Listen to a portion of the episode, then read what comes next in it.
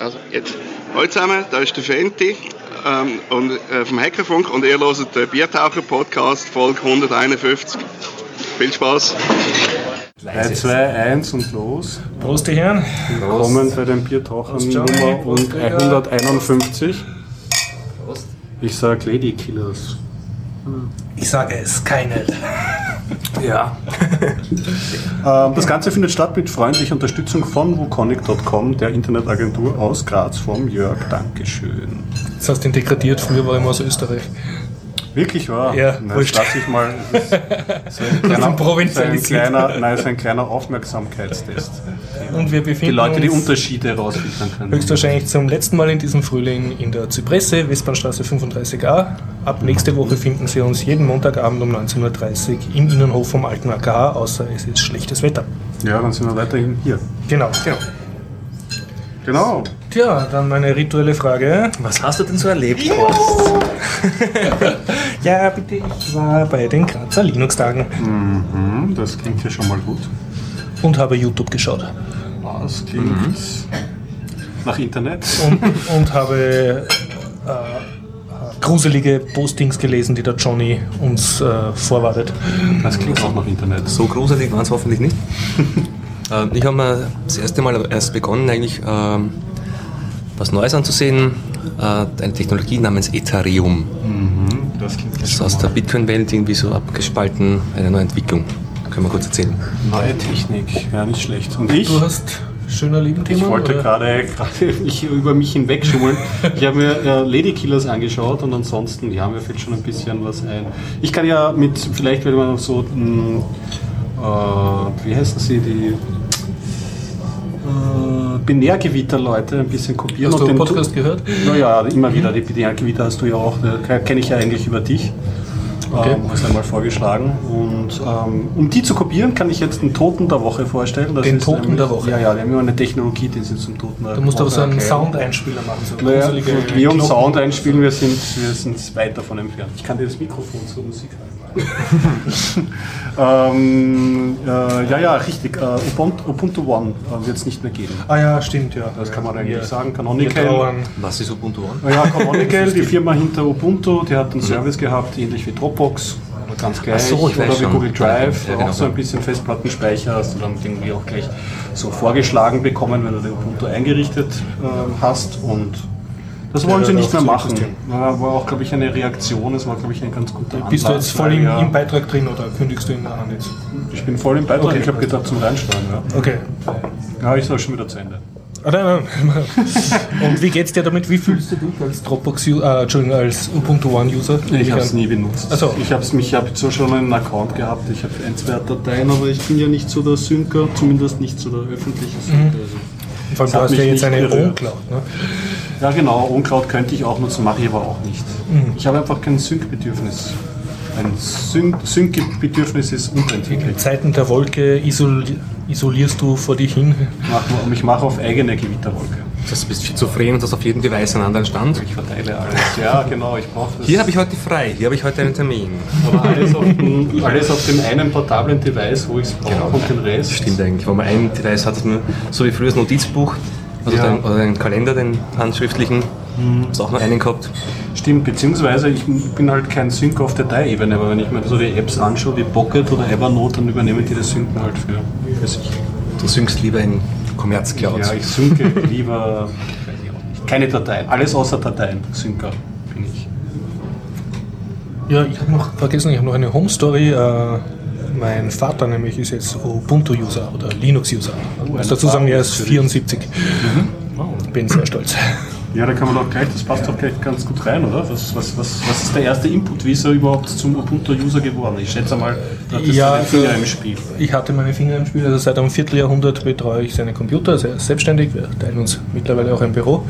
Also haben die unsere Firmen, ich bin auch selbstständig, haben wir im selben Büro sozusagen. Und ja, ähm, er hat jetzt sicher über zehn Jahre lang Windows XP genutzt, geht sich das aus? Schon, ja. Locker. Und war, war eigentlich sehr zufrieden. Also die Bodytechnik und hat AutoCAD gemacht und mit CorelDRAW Zeichnungen und so Adressverwaltung mit Access und Okay, so ich weiter. höre schon heraus, Corel Draw, das ist schon mal so eine Spezialanwendung. Lauter Sachen, die du nicht unter Wein zum Laufen kriegst, vernünftig. Und ähm, ja, und natürlich, äh, wir reden ja auch miteinander. Also äh, er hat dann schon mehr gekriegt, dass, mitgekriegt, dass ich immer mehr in Richtung Open Source abkippe und da immer missionarischer werde und so. Aber es war für ihn eigentlich jetzt nie ein Thema. Und jetzt ist zufällig sein äh, Laptop äh, dann kaputt gegangen, also erst der Lüfter und dann auch noch die Grafikkarte. Also es war jetzt bei und Repair. Ja, es ist einfach heiß geworden. Und, ja, und gleichzeitig ist aber auch Windows XP abgelaufen, das wird jetzt nicht mehr äh, supported. Mhm. Das heißt, ich habe gewusst, ich, ich kriege, auch wenn ich ihm jetzt einen neuen Laptop aufsetze, äh, kriege ich Windows XP nicht mehr vernünftig zum Laufen. Also ja, nicht mehr, ich kann es zwar laufen lassen, aber es gibt dann keine Updates. Es ist, äh, wenn du jetzt im Netz unsicher. schaust, ist jetzt gerade eh sowieso die große, die große Welle, ja. ganzen, ähm, der Support eben für XP ausläuft und auch staatliche mhm. Installationen nehmen auf. Und, und äh, wie soll ich sagen, mein Vater ist ein sehr optischer Mensch, das heißt, er hat nie die neueste Version, sondern wenn er einmal sich an ein Programm gewöhnt hat, dann möchte er das auf Biegen und Brechen ewig benutzen, weil da weiß er, sein Icon ist das dritte von links oben, was er braucht und das schaut so und so aus. Also er hasst nichts mehr als Menüs anders zu lernen müssen. Er hat auch eine Word 97 Version die ganze Zeit ja. gefahren, weil er mit der Blenden zurechtkommt und ich habe nicht eingesehen, warum soll ich ihn jetzt upgraden, wenn er keine Lust dazu hat. Das ist für ihn nur... Geht ja auch meistens schief, wenn man, also man kann ja, ich habe da auch schon ein bisschen Erfahrung, wenn man so Linux-Systeme jemanden aufsetzt und so. Ja. Und wenn da wirklich kein, jetzt kein nachhaltiger Enthusiasmus ein bisschen noch dahinter ist, zumindest ein kleines Körnchen, dann ist die Umlernbereitschaft nicht die. Die genau, stoßen auf das erste Problem, sagen, ah, na, ich scheitere. Und das ganze Linux ist ein Dreck. Genau, Richtung das gleiche. Ja, genau. Und, aber das war diesmal nicht so.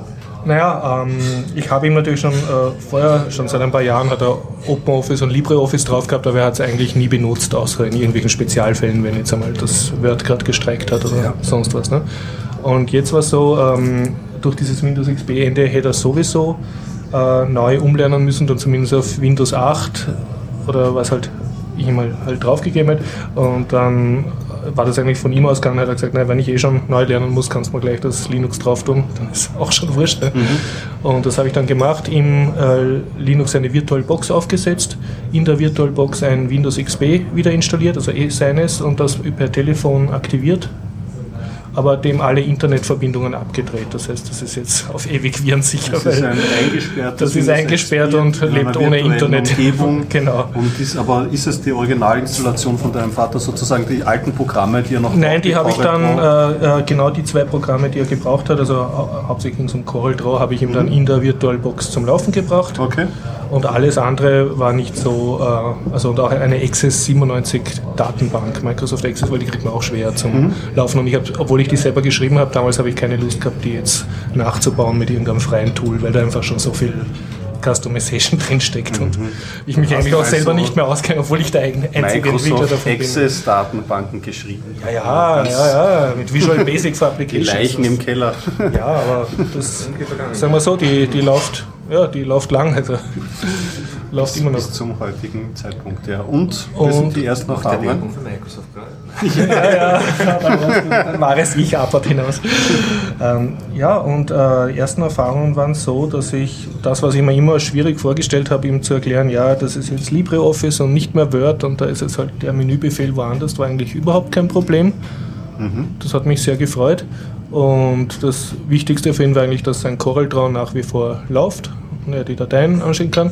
Und das Ganze drumherum war halt ein bisschen lästig, also dass der Dateimanager jetzt anders ausschaut. Er hat immer so ein Freeware gehabt, Total Commander, so einen Norton Commander ähnlichen Zwei-Panel-Dateimanager unter Windows. Ja.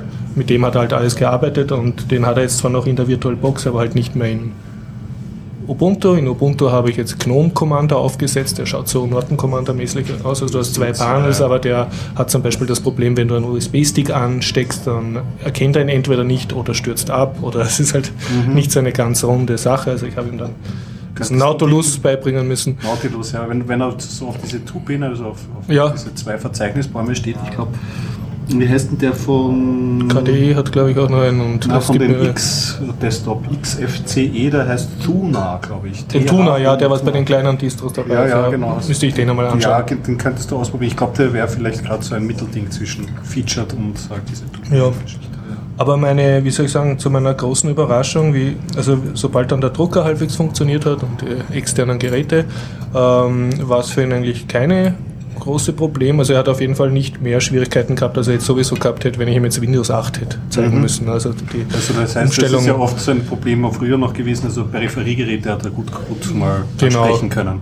Und es hat sich die ganze äh. File-Logik natürlich geändert, also dass er jetzt nicht eine externe Platte E und eine externe Platte G hat, sondern eben, die heißen jetzt eben slash Sieger Backup oder slash Home Media Seagate.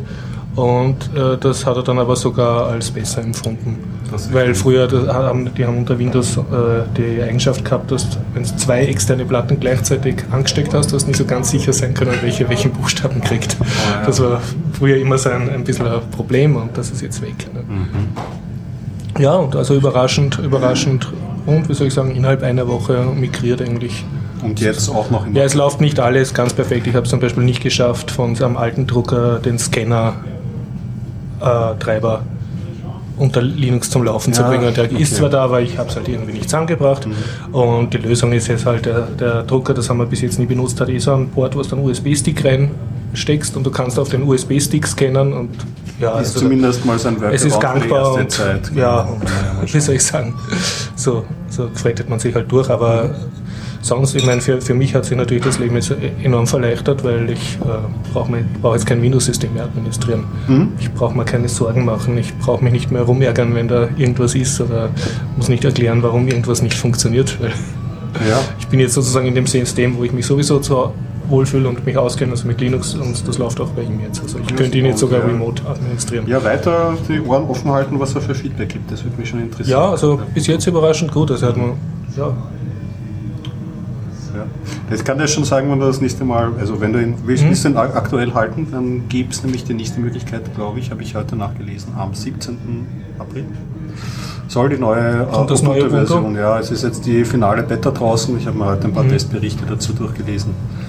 Ich werde werd halt etwas konservativer sein und das erst bei mir ein halbes Mo- Jahr Der- oder so laufen lassen, bis ich dann. Genau deswegen habe ich mir nicht gedacht, wegen konservativer Herangehensweise, es wird nämlich wieder ein Long-Term-Support. Das heißt, da wird auf Stabilität Mhm. Gute, mehr, gute Sache, ja. mehr Wert gelegt, ist vielleicht für so einen, für so einen Einsatzzweck gar nicht schlecht. Conclusio, was ich nur sagen wollte, also nicht davon erschrecken. Ich glaube, das Problem haben jetzt andere auch, die von ihren Eltern oder von Verwandten die PCs betreuen. Also da jetzt Windows XP ausläuft, eine sehr gute Gelegenheit, einmal vor, probieren, ein, eine Full-Linux-Migration zu machen. Also die Probleme waren geringer, als ich mir das vorgestellt habe. Vor allem die User-psychologischen sozusagen. Die Angst größer als tatsächlich eigentlich. Ja, also eigentlich sehr, sehr viele angenehme Überraschungen. Natürlich ein paar Scherereien, aber die hätte ich genauso gehabt, wenn ich von einer Windows-Version auf die nächste migriert hätte. Ja. Ist ja fein. Ich schaue gerade noch nach, ob ich vielleicht noch eine andere Geschichte habe. Ich habe eine andere Geschichte, aber die kriege ich nicht mehr ganz zusammen. Habt ihr was von diesem Pirate Bay Indie Bundle mitbekommen? Pirate Bay Indie Bundle? Ja, für Spiele. Da hat jemand nämlich eine besonders große Sammlung an Indie-Spielen zusammengestellt. Und die kann man sich kaufen und über Torrent, über Pirate Bay runterladen. Aber wie gesagt, das ist alles Also da sehr vage. unterstützt sich Pirate Bay durch den Nicht Kauf eines Pirate Bay, sondern direkt dieses Bundle. Ja, aber der Gewinn fließt dann an Pirate Bay? Oder Nein. Pirate Bay ist nur der Das liegt Vertriebskanal? ja an dem Bundle, an, an, an, die, an die Spieleentwickler, also Ah. beim Bundle halt ist. Also so wie beim Humble Bundle ja, genau kann ich es dir nicht sagen, Okay. ich werde es vielleicht fürs nächste Mal vorbereiten, die Geschichte. Ich habe es nur interessant gefunden, dass einmal ähm, so dieser Weg gegangen wird. Ja. Tja. Ja, Ja, ich kann noch berichten, ich habe mir erstmals Android-Spiele gekauft durch das Humble Bundle für Android. Okay. Ja, was war da drinnen? Da war hauptsächlich ein Spiel, deswegen habe ich es mir eigentlich gekauft. Das war Bridge Builder. Ah, so ein, Das ist ein ein, Brückenbauer. ein Brückenbauer-Simulator, ja genau. Eigentlich ein eigenes Genre schon unter Genau. diesen ganzen äh, Android-Games. Und dann habe ich das letzte Mal gleich unter Windows gespielt. Irgendwann habe ich da so eine Freeware-Version gehabt. Jetzt habe ich mir gedacht, okay, Humble Bundle kaufen, kann ich mit Bitcoin zahlen, kostet eh nichts. Ne? Und ja, bin aber nicht, bis jetzt nicht sehr begeistert. Also irgendwie, Dazu das nicht? Mein Handy ist einmal sehr langsam, also es braucht ewig, bis das Ding geladen ist. Und Ja. das ganze ähm, User-Interface macht, macht mir auf dem Handy keinen Spaß. Also ich habe eigentlich noch überhaupt kein Spiel gefunden, das mir auf meinem Nexus-Handy irgendwie Spaß macht. Weil der Screen ist klein, ich drücke herum, es reagiert langsam, also es ist alles. Du brauchst selbst- noch ein richtiges Spieledevice. ja, ich glaube, ich Wenn brauche ein stärkeres, größeres, Ja. äh, spieligeres Handy. Aber immerhin, es funktioniert. Das und ich habe die, noch die anderen Spiele jetzt zum Austesten. Ich Ja, was sind denn, sind- war das ein Kombi, äh, ein Es waren mehrere- Android oder ist das äh, Cross-Plattform? Es waren mehrere Spiele drin, die alle auf Android laufen und einige auch äh, Cross-Plattform. Ja, das ist immer Und, mir ja. und ich habe da im Zuge dessen auch diese Humble Bundle Android App Ah, ja, ausprobiert. genau. Und ja, ich war dann überrascht. Der hat dann gleich erkannt, dass ich einige Android-Spiele schon von früheren Humble Bundles gekauft habe und ja hat mir nice die dann ist, auch. Mhm. angeboten zu aktivieren. Aber ich kann noch nicht viel sagen, weil ich mich derzeit nur mit dem einen Spiel beschäftigt habe. Ja, man darf auch nicht allzu viel ähm, ähm, jetzt erwarten. Das ist halt äh, quasi eigentlich deine Spieleliste, ist aber schön, dass du da auch die historisiert siehst und ähm, da die Updates werden dir auch angezeigt. Du kannst es dann downloaden und installieren mittels dieser App. Ich habe Ja, aber sie schon drei Repositories. Ja, ja, sie schreiben, sie schreiben die ewig jetzt Beta dazu, das heißt, Mhm. ganz stabil ist es auch nicht. Bei großen Spielen kann er das schon mal abschmieren. Genau, man sollte dazu sagen, dass du hast kein Nexus, also kein aktuelles Nexus-Gerät, also das ist zu langsam. Nein, nein, ich habe ein Ein Nexus, Nexus. S. Gell? Ja, ich glaube, einen aktuellen Nexus wird das wahrscheinlich schon etwas Ja, anders etwas aus. spitzen. Machen wir ein bisschen Schleifübung. Wie war das Essen beim Gareth? Ausgezeichnet. Also, das ist das erste Mal hier gegessen eigentlich. Ja, ich schau. so oft da bin. Du hast ja so ein Nexus mit sogar. Ja, Genau, das ist ein Nexus 7, Nexus 7. 2013. Das ist 2013 als das aktuellere. Das ist eigentlich die zweite Generation. Ist das Ja. Nexus 7? Ja genau, die haben ja schon zwei, das ist Genau. das zweite Nexus 7. So stelle ich mir eigentlich Fablets immer so vor. Ja, es ist... Aber es ist, es ist größer als es, Feld. nein, es, passt nämlich, es passt nämlich in Also, eine. Ah, Hosentasche ist bestens. Aber ich habe eine Jeans mit sehr großen Taschen, muss ich dazu sagen. Fotos Das ist nicht für jede, jede Ihr Tasche geeignet. USB-Speicher bietet nicht mehr genug Speicherplatz. Ah, Erst, Alter. Du hast dann sein Device kämpfen und Das macht schön den Default. äh, Bildschirm. Ja, nein, es ist, es ist so, dass das Gerät. Interessantes Partei. Also für- Wir haben da gerade Für die Hörer, der Johnny hat es jetzt fast geschafft, per Handkantenschlag unabsichtlich sowohl ein Bierglas umzuschmeißen, als auch Eine eine, Lampe. Stehlampe zu köpfen. Aber ich glaube, die Lampe, die Man, man. man, man nennt es den. Peter Sellers Effekt. Die steht nicht. Und dabei sollte Die eine Stehlampe nur wenig machen, außer Licht geben und stehen. Aber eines von zwei Aufgaben. Sie lehnt hier noch. Sie lehnt. Also eine Lehnlampe. Okay, sie ist okay. Na, das Device, so- also das habe ich jetzt noch zufällig mit. Aber- Und das ist deswegen äh, so Default, also so original, weil es nicht mein Privatdevice ist. Ah, okay, das ist von der Arbeit. Das heißt, Genau, und das wir, ich setze das auch regelmäßig zurück, wenn man denkt, was da arbeitet. übrigens, wir haben Ja, benutzt es oft. Ja, war ausgezeichnet. Danke. Na, sehr gut. alle unsere Hörer wissen das jetzt. Na gut, erst Alle. empfehlen, wirklich sehr, sehr lecker. Ähm, Ja, also das heißt, du hast das noch nicht wirklich so Nein, über also- Reisen gehabt und einmal ordentlich austestiert. ich hab's nur, wir haben die gekauft, weil sie NFC-Chips haben. Ah, ja. Und Und kann das noch telefonieren? Blöde Frage. Nein, Oder das, kann das kann nur noch spielen. Ich habe auch schon gelesen, dass Leute versucht haben, da so Telefonie-Apps zu installieren, aber das geht scheinbar nicht oder nur sehr, sehr schwer. Ich weiß nicht, ob es jemand geschafft hat. Ich glaube, Leute haben es zusammengebracht, SM, äh, SMS-Apps zu installieren, weil es hat, glaube ich, Das SIM-Karten- sogar gerade noch Sinn machen, oder? So als kleiner SMS-Communicator. Also nein, das ist die Version ohne SIM-Karte. Also Und da das so Nee. groß ist, müsste das nicht viel stärker sein als ein normales Handy. Also müsste das technisch nicht überhaupt kein Problem sein, da noch Telefonfunktion reinzutun. Ich glaube, es wird einfach auch als Produktdiversifikation, Ach so, wenn ich damit du nicht- Also- glaube ich, wird das nicht ähm, eingeführt. Technisch Das wird wäre Genau, möglich, aber will man nicht, dass Na, dann, technisch äh, weil dann du ja ein Gerät zu wenig. Ne? Ja, dann, dann sagt man, ah, damit kann man aber nicht gescheit telefonieren. Die Leute rennen mit den Brettern um den Kopf. Das- Dieses das, Brettel vor dem Kopf. Ja, Ich meine, mir das, würde das voll das, kann man, das kann man dann vermeiden. Aber bei den Tablets hat man sich schon fast gewöhnt, oder? Obwohl das Galaxy S5 ist auch schon. Also, das also technisch Tablet, aber wie, wie heißt diese Produktkategorie jetzt? 7 Zoll Tablet. Sorry, Tablet. Okay. Ich weiß nicht. Also, aber ich muss sagen, es ist, ich hätte es nicht gedacht, weil ich hatte zu Hause ein älteres, viel schwereres, dickeres 10 Zoll Tablet und die 7 Zoll finde ich super angenehm. Es ist in einer Hand nicht, Mhm. Ja, schwer, nicht zu gut- schwer, gut es ist relativ dünn, es Mhm. ist so recht couchtauglich und Und kannst du es als E-Reader E-Reader bewen- verwenden, weil es hat ja genau die Größe, Ja, ne? wie ein, wie ein schon. E-Reader. Aber ich muss sagen, ich finde trotzdem E-Ink angenehmer und jetzt ich auch, meine Mutter hat sich einen E-Ink-Reader mit Mhm. Ja. Beleuchtung gekauft. Also Mhm. ich, ich habe Ah, noch den alten Kobo. Den ohne Licht. Und ich finde das. oder was? Den, Ah, na, sie hat sich Den- vom Thalia gekauft. Den, wie heißt der? Ähm, der Tolino? Tolino, genau. Und? Ja, ich muss auch sagen, sie hat mich gefragt, ohne, es ist auch interessant, sie hat ihn gekauft, ohne irgendwen zu fragen. Also, ich meine, Ja, ist aber interessant. Ja. nicht, dass Du als Familiennerd Natürlich muss sie, also sie muss niemanden fragen, aber üblicherweise, bevor sie sich Devices kauft, also, oder Computer, das hat immer, einholen. Genau, und da hat sie gesagt, na, das schaut gut aus, und hat gekauft, und ich komme nach Hause, sie hat sich selber schon Bücher drauf gespielt und Ja, so. Also, Wahnsinn, ne? Super.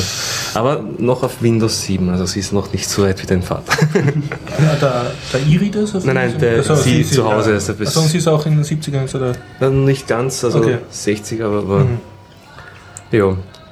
Aber es ist auch ähm, ähnlich wie der Kobus angenehm, dass du ihn direkt als Mass Storage Device einfach unter Linux mounten kannst. Das ist Tolino nice. schon auch sehr angenehm zu bedienen und, und schluckt auch alles von EPUB bis Ja, auf- ja, cool. Ja, das ist gut. Ich habe die kompletten mir aus den Augen verloren. Also was Ich die, auch, also da ich selbst. was die Thalia da Also, machen. sie, sie machen einige Sachen richtig, sagst du, mit ihren E-Readern. es ist nicht so, dass Ja. du jetzt eingesperrt bist in deren Ja, ja, der Das letzte Mal hätte ich nämlich, da habe ich drauf geschaut, haben sie noch dieses französische Cybook hat das geheißen oder so gehabt. Das war ein anderer E-Book. Naja, ist ja vollkommen egal. Was ist das, das Nexus 7? Ja, ist Ja, also ansonsten ist das Nexus Tablet eigentlich, finde ich, es hat auch diese drahtlose Ladetechnik, die auch schon Nexus Also 4 das hat so eine dazu Art Garage, wo du es drauflegst und Na, die ist nicht dabei, aber ich habe noch damals, ich, weiß, ich habe sie schon Mhm. immer vor Monaten mal kurz gereviewt, habe ich mir gekauft das Nexus 4 damals. Mhm. Man mittlerweile gibt das direkt von Google selbst auch, habe ich gesehen, schon sogar im, im Play Store zu kaufen, diese Ladepads. Ich habe damals irgendeinen Dritthersteller, ich glaube es war sogar Nokia, nein, ich weiß gar nicht welches, weil das mit dieser Q, wie heißt QI? QI, Ich weiß gar nicht, ich, vielleicht sage ich die jetzt. Ladestation. Diese Lade, ich weiß nicht, wie Drahtlose, es wie es heißt. Ja. das ist ja eigentlich herstellerübergreifend und so sollte auch die Induktion funktionieren. oder so, oder? Genau, ja, du legst es drauf und das Ding erkennt irgendwie, dass es jetzt in der Nähe ist und schaltet sich dann ein. Geil. Ich habe es gar nicht, eigentlich nicht gewusst, dass es hat, habe es nur aus Versehen meinem Schreibtisch hingelegt und gesagt, hoppa, da ist macht den Ding und fängt zu laden an, weil es zufällig auf der Ladestation lag und ist auch angenehm. Ja. Das Format stelle ich mir auch angenehm vor. Ich bin gerade so unterwegs.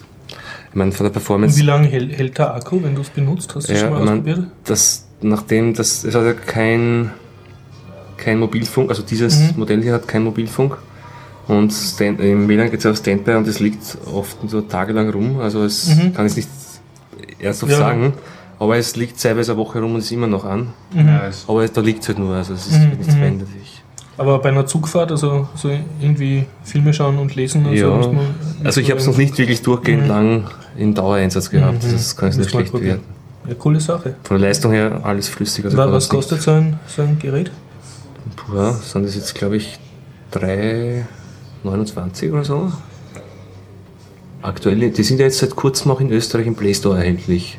Ja, die Genau. kann man jetzt, genau, das Die- war letzte Woche noch. Bin mir auch nicht ganz sicher. Also Mhm. am besten einfach auf Google Play Und nachschauen. hast du probiert einmal darauf E-Mails zu schreiben oder so, weil es so groß ist, ist dann die, die On-Screen-Tastatur angenehmer als auf einem kleinen Handy oder kann man das auch nicht sagen? Ja, schon. Also ich finde es angenehmer. Mhm. Aber es gibt ja noch, also die Default-Tastatur, ich war bei, bei mir im Handy an, äh, eine, eine, die von, wie heißt's? Keine Ahnung, jetzt auf die Schnelle. So eine, so eine Gestentastatur. Ja, äh, die Swipe, und, also die von Nuance gekauft wurde mittlerweile. Weil Die, ah, und am Tablet zu Hause habe ich die, die andere. Wie heißt die nochmal? Was ist die andere? Swift, Swift. Swift, genau. Swift. Ah, Swift Key, die Swift Key. gekaufte Version Ah. damals. Und die kann nämlich, die hat nämlich sehr nette Layout-Varianten, wo man sagen kann, man möchte zum Beispiel, wenn man es im Querformat hat, entweder eine Großtastatur oder nur am Rand, dass man es mit den Daumen bedienen Ah, kann, das ist cool. der für Ja, 10 ja, Zoll praktisch. Oder nur eine kleine, so wie sie hier auch am Handy ist, in einer Ecke. Oder frei, du kannst das frei rumschieben, ich jetzt gerne rechts oben. Das mit dem Daumen, also Das ist auf der Seite würde mich interessieren. Das sind zwei Blöcke und in der Mitte ist frei. Also mega das ist Nerdfrage, gibt es eigentlich wirklich schon Tastaturen, die du dann über Micro-USB anschließen kannst? Also echte Tastaturen? Na, eigentlich müsste es ja schon Ja, bei es allen Geräten gehen, die ja, USB-Host haben. genau. So wie wir die Maus schon mal angeschlossen hatten, kannst du erinnern? Das letzte Mal habe ich ja irgendwann mal eine Maus bei eurem Handy angesteckt und haben einen Cursor drauf gesehen. So, so, so dunkel kann ich mich erinnern, ja. Das funktioniert dann schon. Hätte ich genauso ein Keyboard anstecken können. Das gibt's, also ja, das geht. Oder ich jetzt für manche Spiele könnte ich beispielsweise einen Xbox-Controller anschließen, habe ich gemacht für GTA, irgendein Teil, Miami, ja, wie das geheißen hat. Oder äh, die Wii-Controller, die Wii-Modes, die alten, also von der, Ja, von der, weiß nicht, von der Wii, von der Original Wii. Nicht You. Genau, die habe ich ja nicht, aber die alte, die sind ja Bluetooth und die kann man ja auch pairen mit dem Device und für manche Spiele als Eingabe-Device verwenden, soweit ich das weiß. Aber hab selber nicht wirklich mal probiert. Und du bist zufrieden mit dem Ja. Nexus 7, aber das richtig gesagt ist. Ja, Mhm. sehr empfehlenswert. Fünf Biere, Kaufempfehlung.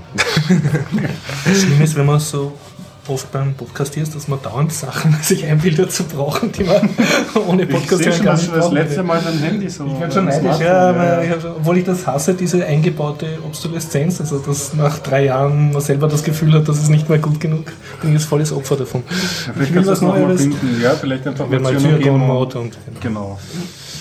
Liebe Leute, ich habe äh, großes Thema äh, Grazer Linux-Tag Hau rein. und dann nur noch so schöner Leben-Themen. Hau rein. Kann ich Sowohl starten? mit so ja. Ja, also, wann war der Linux-Tag? Ja, das war, der war jetzt seit langem der, Gra der Grazer Linux-Tag. Man könnte das Grazer auch weglassen. Also der österreichische Linux-Tag, der ist nämlich in Graz, Mhm. äh, war diesmal zweitägig. Ich war aber nur am Samstag dort. Okay. Und sie haben das recht geschickt aufgeteilt. Sie haben am Freitag die Workshops gemacht und also die längeren sozusagen Workshop-Blöcke. Und ähm, der Volkstag sozusagen war am Samstag, wo jeder kommen kann und wo du wie auf einer Uni halt vier Tracks parallel hast, also mit Vorlesungen und Mhm, Und der erste Tag war, war auch öffentlich zugänglich. war auch öffentlich, aber äh, sie haben gesagt, bis jetzt war das immer parallel. Das heißt, du hast äh, drei, drei Vorträge, äh, Vorträge und dann noch einen großen Workshop-Block und ein Workshop dauert meistens doch zwei Stunden. Das heißt, du versäumst im Schnitt zwei bis drei äh, Vorlesungen. Jetzt haben sie es Und aufgeteilt. äh, ja, weil sie gesagt haben, die Leute, die also die gehen dann nicht in die Workshops, weil sie eigentlich die Vorträge besuchen sollen. Also es hat sich immer gespießt Okay, und ja, war das ist für schon mich mal ein eine, sehr schlaue, Ja. sehr schlaue äh, Aufteilung. Du warst am Freitag oder am Samstag? Ich war am? Samstag Am dort Samstag. mit dem Florian noch, äh, mit äh, den FSFE-Leuten, habe den ersten Zug genommen, 6 Uhr früh Ja. nach Graz, war dann um 8.30 Uhr in Graz und um 9 Uhr waren wir, haben wir dann schon den Stand fertig aufgebaut gehabt. Also also- meine, meine Leistung für FSFE war, ich habe mitgeholfen, so eine große Kiste zu tragen. Das war, und dann habe ich mich verabschiedet in den äh, Besuchermodus und habe nur noch, ich habe keine Verpflichtungen gehabt. Ich habe Also keinen Speech gehalten, keinen. Tisch gehabt. Okay. Absolut nicht einmal ein Mikrofon mitgehabt. Ich habe dann zwar ein Interview gemacht, aber nur mit dem Handy. Also ich war wirklich nur Besucher. Ja, das ist mal was Neues. Also, das, los, war, das, ist, das ist ein absolut geiles Bef- Gefühl, Ja. überhaupt keine sozialen oder sonstigen Verpflichtungen zu haben. Also hat es dir gefallen, als Ja. so eine Besucherrolle zu haben. genau, und ich habe dann gleich so einen Sackerl ausgefasst von einem der vielen freiwilligen Helfer, kriegst du eine schöne Graztasche, also wirklich eine Stofftasche, wo es beim Zielpunkt zahlst dafür eigentlich. Und da ist ein Tux mit Steirerhut drauf. Ah, und da war dann das das, Vorlesungsverzeichnis drinnen und, und eine Zeitschrift war drin, ja, also gut organisiert. Meine Zeitschrift habe ich mir dann so einen Plan gemacht, also welche, weil, weil du hast immer drei oder vier Sachen parallel, die du anhören kannst. Mhm. Wenn man den Tag durchgeplant, welche Vorlesung ich unbedingt haben will und welche vielleicht alternativ, falls die doch nicht so gut ist. Und wirklich geschafft habe ich es dann zwei ganze Vorlesungen und eine, einen, eine kurze, also ein Lightning Talk, ein bisschen. Okay. Und dann, und dann war es aber 10 Uhr früh, also da, da waren dann alle meine Vorsätze überm Haufen, weil ich einfach so viele Leute getroffen habe, die ich jetzt schon gekannt habe oder lange nicht mehr gesehen habe oder vom Sehen gekannt habe und dann mit denen besser ins Reden gekommen bin, dich das dass ich den Rest wieder wieder voll versocialized habe. Und äh, wenn Sie diesen Podcast hören, haben Sie ja die Begrüßung gehört, die ist nämlich von einem von deren so, Funk, sag mal, jetzt weiß ich den Namen natürlich nicht. Hackerfunk, hackerfunk.ch, Schweizer Podcast. Und die habe ich dort auch getroffen und da ist mir das, das hat mir natürlich extrem getaugt. Ich stehe und quatsch mit wem und jemand anderer, den ich gar nicht richtig kennt, sagt den Hackerfunk-Typen und der macht Podcasts, das sind die Biertaucher. natürlich voll Promi. Hab mich gedacht, mit denen. Erkannt im Gespräch. Genau, genau. Ich habe nicht einmal einen Namenskarte gehabt. ja. Die Stimme ist das Markenzeichen. Nein, einfach wenn du lang genug Ja, auf dieser Nerd-Inzucht-Partie herum dich sehen lässt, weiß natürlich rund. jeder, weiß natürlich jeder, was du tust oder so. Aber ja, ich bin extrem positiv. Also Graz auf jeden Fall eine Reise wert. Und das Einzige, was mir leid tut, ist, dass ich halt selber, selbst wenn ich mir wirklich mal vornehme, nur Vorlesungen zu besuchen, dass ich dann gerade mal schaffe, zwei Ja, Vorlesungen es ist reinzusetzen. Zwei mehr als sonst. Zwei mehr als sonst. Ich habe auch einen schönen Blog geschrieben, der ist schon online unter spielendprogrammieren.wordpress.com und auch auf Spielen Programmieren Homepage äh, verlinkt. Und das eine war eine Keynote, da ging es um Gesellschaft, äh, Free Society, also Open Source, Open Society. Also um gesellschaftliche FSFI-Leuten gehalten, oder Nein, von Mhm. Brigitte Kratzberger, bitte nachlesen in den Shownotes. Und also die war eher Wissenschaftlerin, da ging es um soziale Mhm. Auswirkungen von Open Source, war ganz interessant. Das zweite war dann ein Python-Vortrag, also da habe ich das meiste zwar schon gewusst, aber wollte eigentlich auch wissen, wie tut der das präsentieren und Wie so. strukturieren andere das Wissen. Genau, und habe auch ein paar Sachen rausgenommen. Und das dritte, da war dann, da waren dann, also sie haben es Lightning Talk genannt, das waren dann sehr viele, sehr kleine Talks, ah, circa 10 bis 15 Minuten. zusammengefasst in einem Dreiviertelstunden-Slot.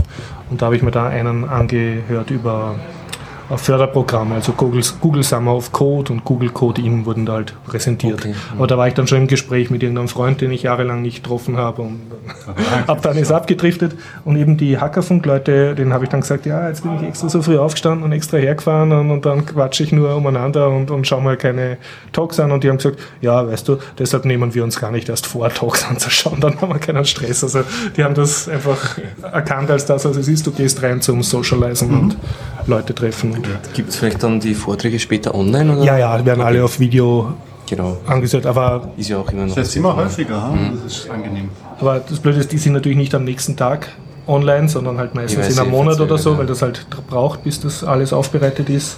Und, und oft setzt dich ja dann doch nicht den ganzen Sonntag hin und schaust jetzt Videos. Ja, vielleicht sollte man aber. Vielleicht sollte man, genau, das, das, das, ist es gar ja. nicht Man muss sich selber dazu Vielleicht zwingen. müsste ja. man jetzt noch ein bisschen warten und so und dann vielleicht seinen eigenen... So, und jetzt Vielleicht das gibt es auch einen guten Meta-Channel, der einen die besten Vorträge, Ja. so viel TED, aber halt so Konferenzen. Konfer ja, ja. Das wäre schön. Stimmt. Ich bin immer noch aus dem Watch It Later, wie das heißt bei YouTube. Mhm. Da habe ich noch vom 30C3 noch. Hast noch Vorträge, ja. ja. Da gibt es auch so viele spannende Dinge. Und Ich mein- stimmt das nutze ich eigentlich gar nicht unter YouTube. Sollte ich mal Nein, ich nutze das So schon, dass ich mal Bookmarken. durchsehe und dann durch, also Mhm. eigentlich also Bookmark. Und die Liste, die wird immer länger und nie kürzer. Das ist- bisschen so wie Pocket, oder? ja, irgendwann musst du einfach anfangen zu streichen. Oder, oder Dinge sind gar nicht mehr aktuell, ja, das gibt es nicht mehr. Oder Macht sich selbst obsolet. Ich meine, was du nicht unterschätzen solltest, du gehst ja zu einem Vortrag und schaust dir so in einem überfüllten Raum einen Talk live an, den du wahrscheinlich sogar schlechter verstehst als auf YouTube, weil du kannst nicht Genau. zurückspulen und nicht schneller mal was nachschauen im Netz.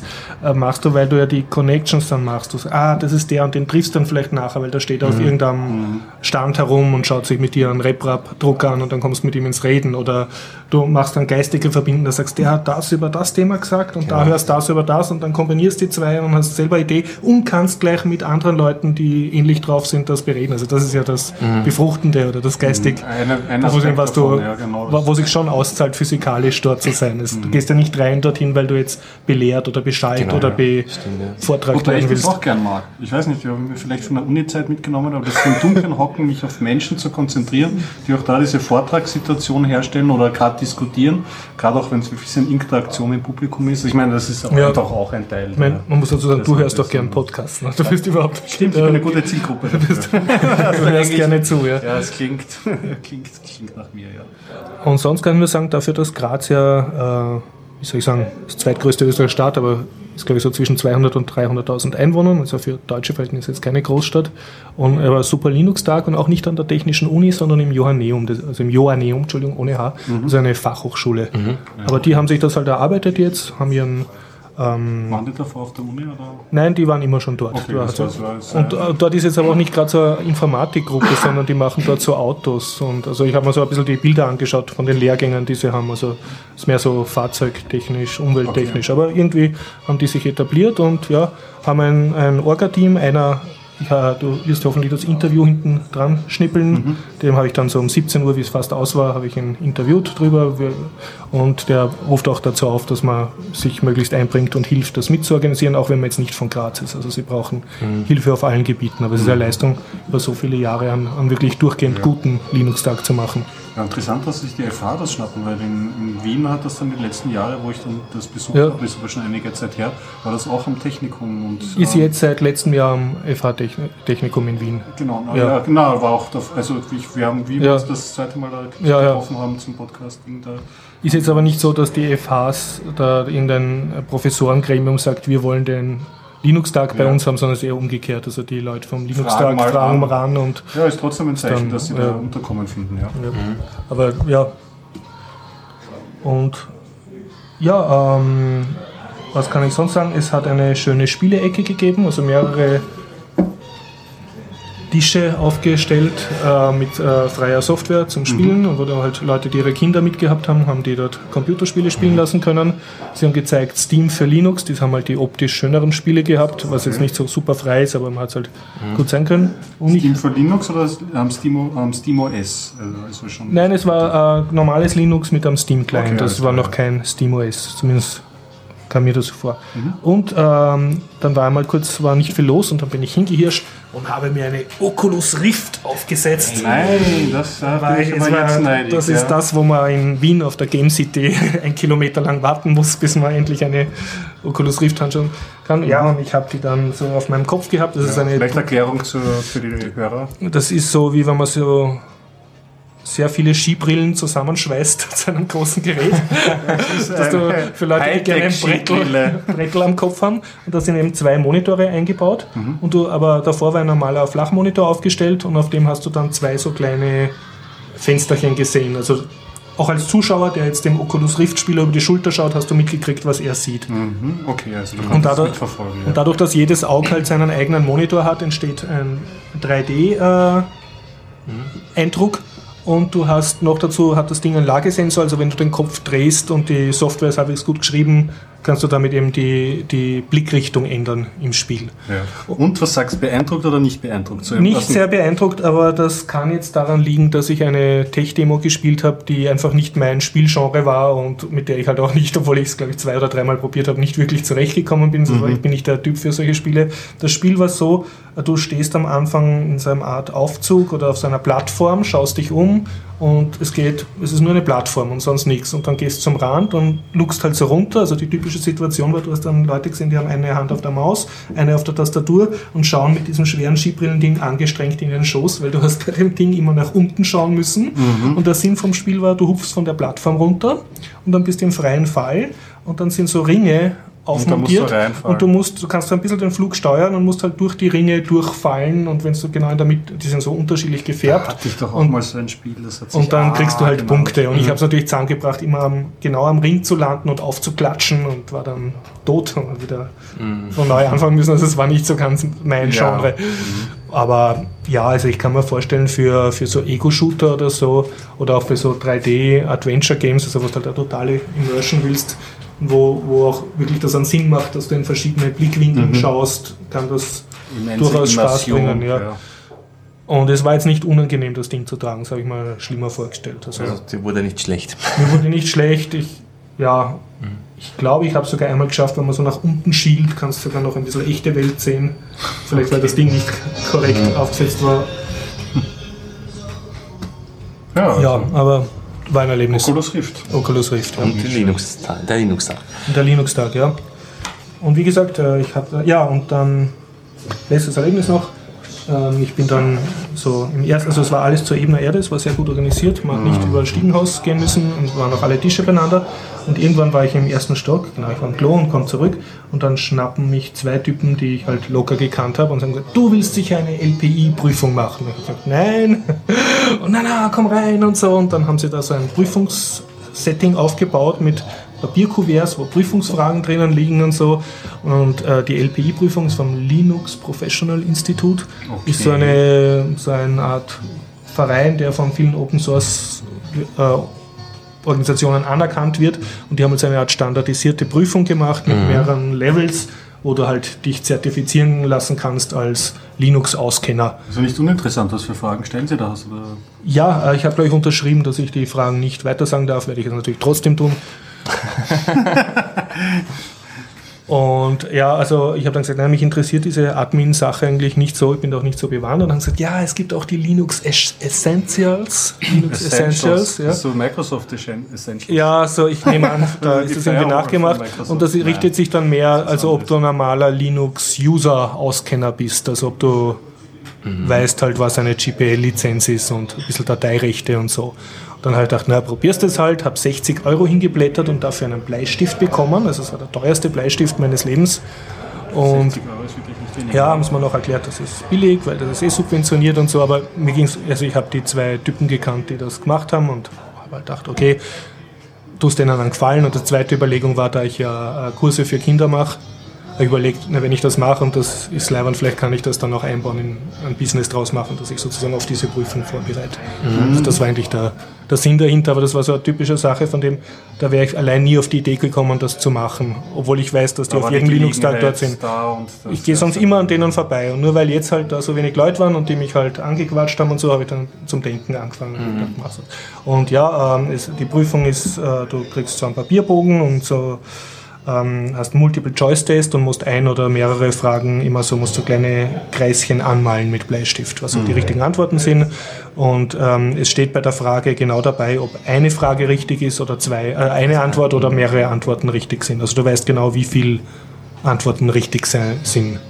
Hast aber immer vier oder fünf zur Auswahl. Also es ist schon, ja, sagen wir so, hätte ich online oder Zugriff auf ein Linux-Gerät gehabt, wo ich schnell eine Mainpage nachschauen, wäre es überhaupt kein Problem gewesen, dann hätte ich 100% erreicht. Und so habe ich vieles einfach nicht auswendig gewusst, weil es mich auch jetzt nicht so interessiert. So was weiß ich, wie es eine Dateirechte geht oder wie man ein grep-Kommando richtig macht. Ne? Ja, es sind halt auch manchmal so, das ist halt teuflisch mit diesem Kommandozeilenzeug, Ja. das oft Zeug ist, was man selber einfach nachschaut und nicht Eben, und ich bin der Wo man es typische manchmal sollte. Nenn mir ein gültiges Tagkommando. Ja, das geht mein Leben. Da gibt es, glaube ich, einen XKCD-Comic oder so, was ist. Ge- genau Wir müssen diese sterben. Situation- Keiner kann ein Ja, gültiges auf. Ge genau diese Situation war. Ja. Ja. Ja. Ich nehme aber an, ich habe es geschafft. Das Witzige ist, diese Prüfung fährt jetzt gleich nach Kanada. Physikalisch. Also Also das das, dein- das, versiegelte Kuvert ja, wird dort ausgewertet und ich bekomme dann per E-Mail ein Zertifikat oder ich darf noch einmal antreten. Oder so. Kanal. Wie auch immer, ja. Oh, okay. Immerhin, ich habe es mir angetan und so, ja. War das Einzige, was ich kritisieren kann, ich finde in in Zeiten von Ubuntu, wo du eigentlich, wenn du nicht wirklich Lust dazu hast, ohne Kommandozeile auskommst. Weil ich kann Dateirechte per Rechtsklick im Nautilus setzen, ja, waren viele Fragen noch ein bisschen sehr ähm, Kommandozeilen. Das ist vielleicht von der. User-Seite, wenn das eine User-Part-Prüfung ist, wahrscheinlich schwierig, dann was Sachen abzufragen. Ja. Ja, Ich meine, als Admin musst du trotzdem eine. Und es ist auch- ja, es war aber die, der Essential richtet Ja. sich nicht an Admins. Eben, ja, genau. Das ist jetzt Das du wahrscheinlich ja eher so das gesagt, Gegen, ja. Gegenstück zum ECDL, also da werden Grundkenntnisse gefragt. Und dafür war es für mich ein bisschen Hardcore-lastig. lernt man am ECDL wirklich so Windows äh, NTFS-Dateirechte zum Beispiel? Ah, wohl, weil du lernst gerade, dass du eine Datei kopierst. Ach, so tief ist das. Was? Also so tief unten ist das Niveau beim. Ich hab, ja, ja, ich der den, ECDL ist super tief. Das kann ich sagen, weil ich ECDL-Prüfer war. Ja, nein, das ist super. also Dateien kopieren. Also du meinst Ja, Dateien kopieren und da fliegen sie schon durch die Leute, keine Angst. Ich glaube, dann Also es ist war einfach so nur eine so- typische ECDL-Frage ist, äh, finde, finde alle äh, Dateien, die ein, halt irgendein ähm, ein Zeichen drinnen haben und so, und da musst halt schon, aber das kannst du ja auch okay. alles komplett über den Explorer machen bei Windows. Ne? Ich meine, es war jetzt nicht abwertend gemeint mit tief. Ich nur gemeint, ich dachte, es ist irgendwie das ist ein höherer tief. Level. Das, Tief. Nein, man, einfach halt Einsteigerniveau, jemand, Ja. der noch nie ein PC benutzt hat, für den ist das sicher auch eine Das, das ist der Ding. So ist. Und was interessant war bei den L LPI-Prüfungen, ich habe dann ein bisschen gequatscht mit dem einen, der hat auch ein Buch geschrieben äh, darüber zur Prüfungsvorbereitung. Ich habe gesagt, na und wie wird das anerkannt? Also in Österreich weiß ja wahrscheinlich nicht einmal jemand, das, was das ist, wenn ich das jetzt groß herzeige. Und dann hat er gemeint, ja, in Lab Japan wird es gut funktionieren.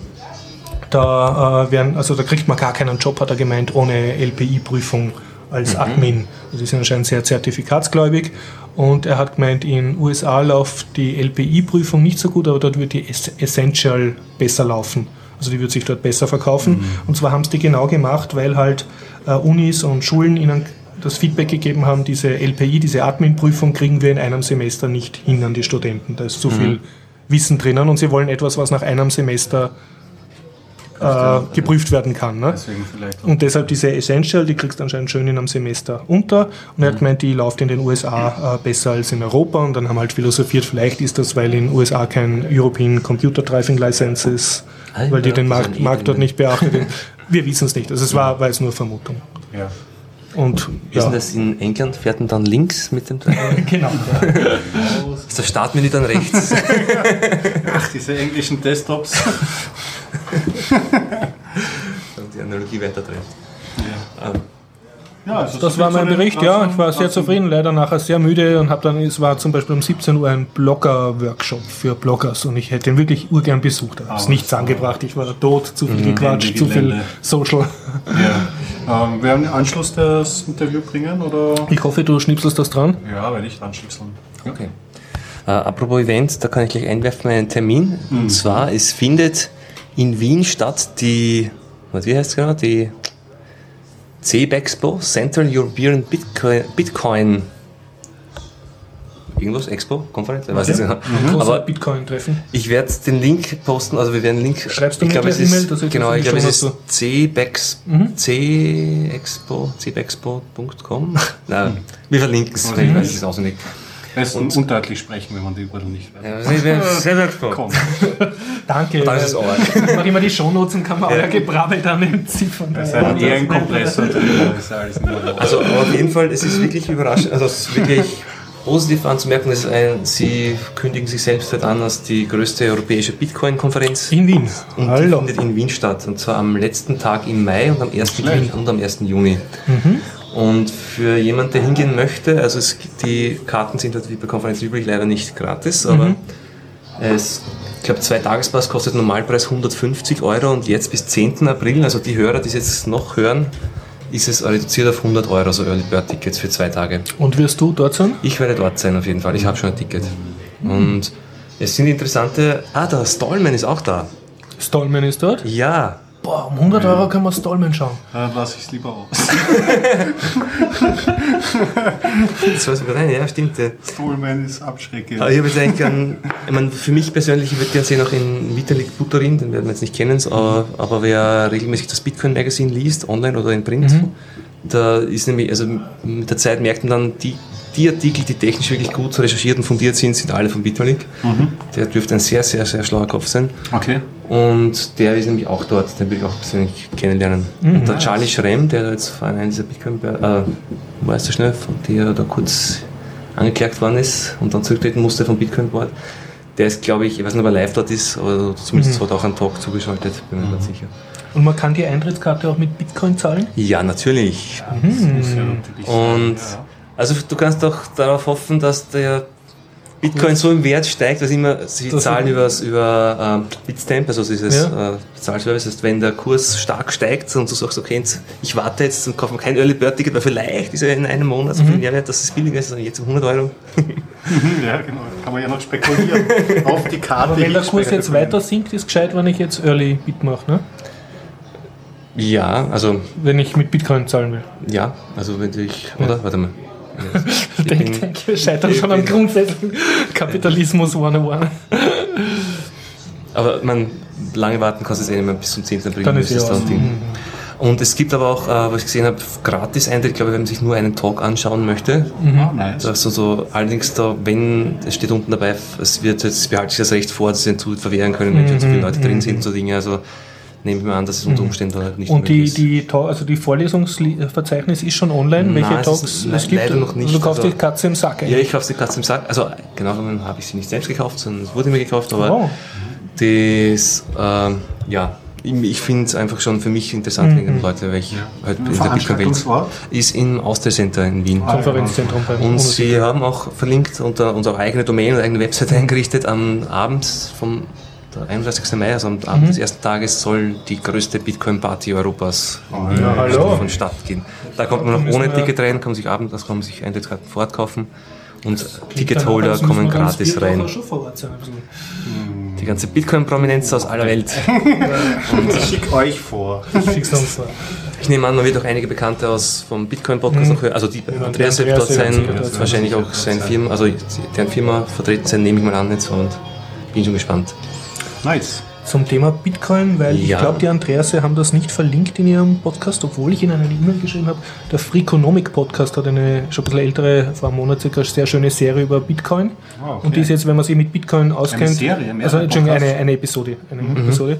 Und die ist jetzt nichts Neues, wenn man sich mit Bitcoin auskennt, aber ich habe es gefunden sehr empfehlenswert, wenn man jetzt irgendwem, der sagt, ah, hast du auch gelesen von Bitcoins, also so ein Noob, wenn man dem irgendwas geben will, wo er sich als schöne Einführung. Ah, Ich habe jetzt auch gesehen von, ich glaube, der Jeff Garzik was. Das ist einer der Core-Developer von, von äh, also ein Bitcoin-Core-Developer. Das ist der, also der arbeitet für BitPay also es, und ist so wie manche Kernel-Entwickler von seinem Arbeitgeber dafür bezahlt, dass er an einem Open-Source-Projekt arbeitet. Also an Bitcoin. Also der arbeitet hauptberuflich an Bitcoin und wird dafür bezahlt. Bosse, wie wir sie gern mögen. Ja, es ist eine Firma, die ja selber davon profitiert, dass Bitcoin Ja. funktioniert.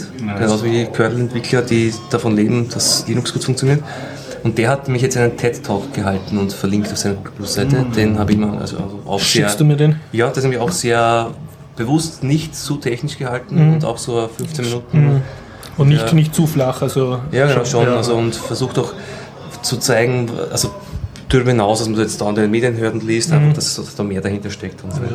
Ist nämlich gar nicht so leicht, äh, jemanden, der sich für Bitcoin interessiert, äh, ein, eine kurze Information zu geben, also der jetzt, sagen wir nur, zwei auf vier Seiten lesen will, aber nicht Mhm. mehr, das jetzt über dem Niveau von so einem Tageszeitung-Artikel ist, der meistens tendenziell ist und meistens auch nicht sehr technisch fundiert und gleichzeitig aber nicht zu nerdig, also dass er sofort abgeschreckt wird.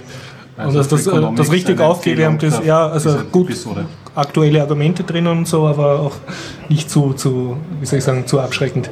Ich glaube, sowas sollte man, ist so Ja. hätte ich eh gern zur Hand, dass du Dinge einfach links Ja. rausgeben kannst, so, hey, Ja. schau mal mal an, oder liest das mal durch und Das ist gar nicht so leicht zu finden, selbst wenn du sehr viel findest über ein Thema. Ne? Wirklich. Ja, man, da findet man halt wirklich sehr, sehr viel und leider doch, Ja, man kann sehr sehr viel auch.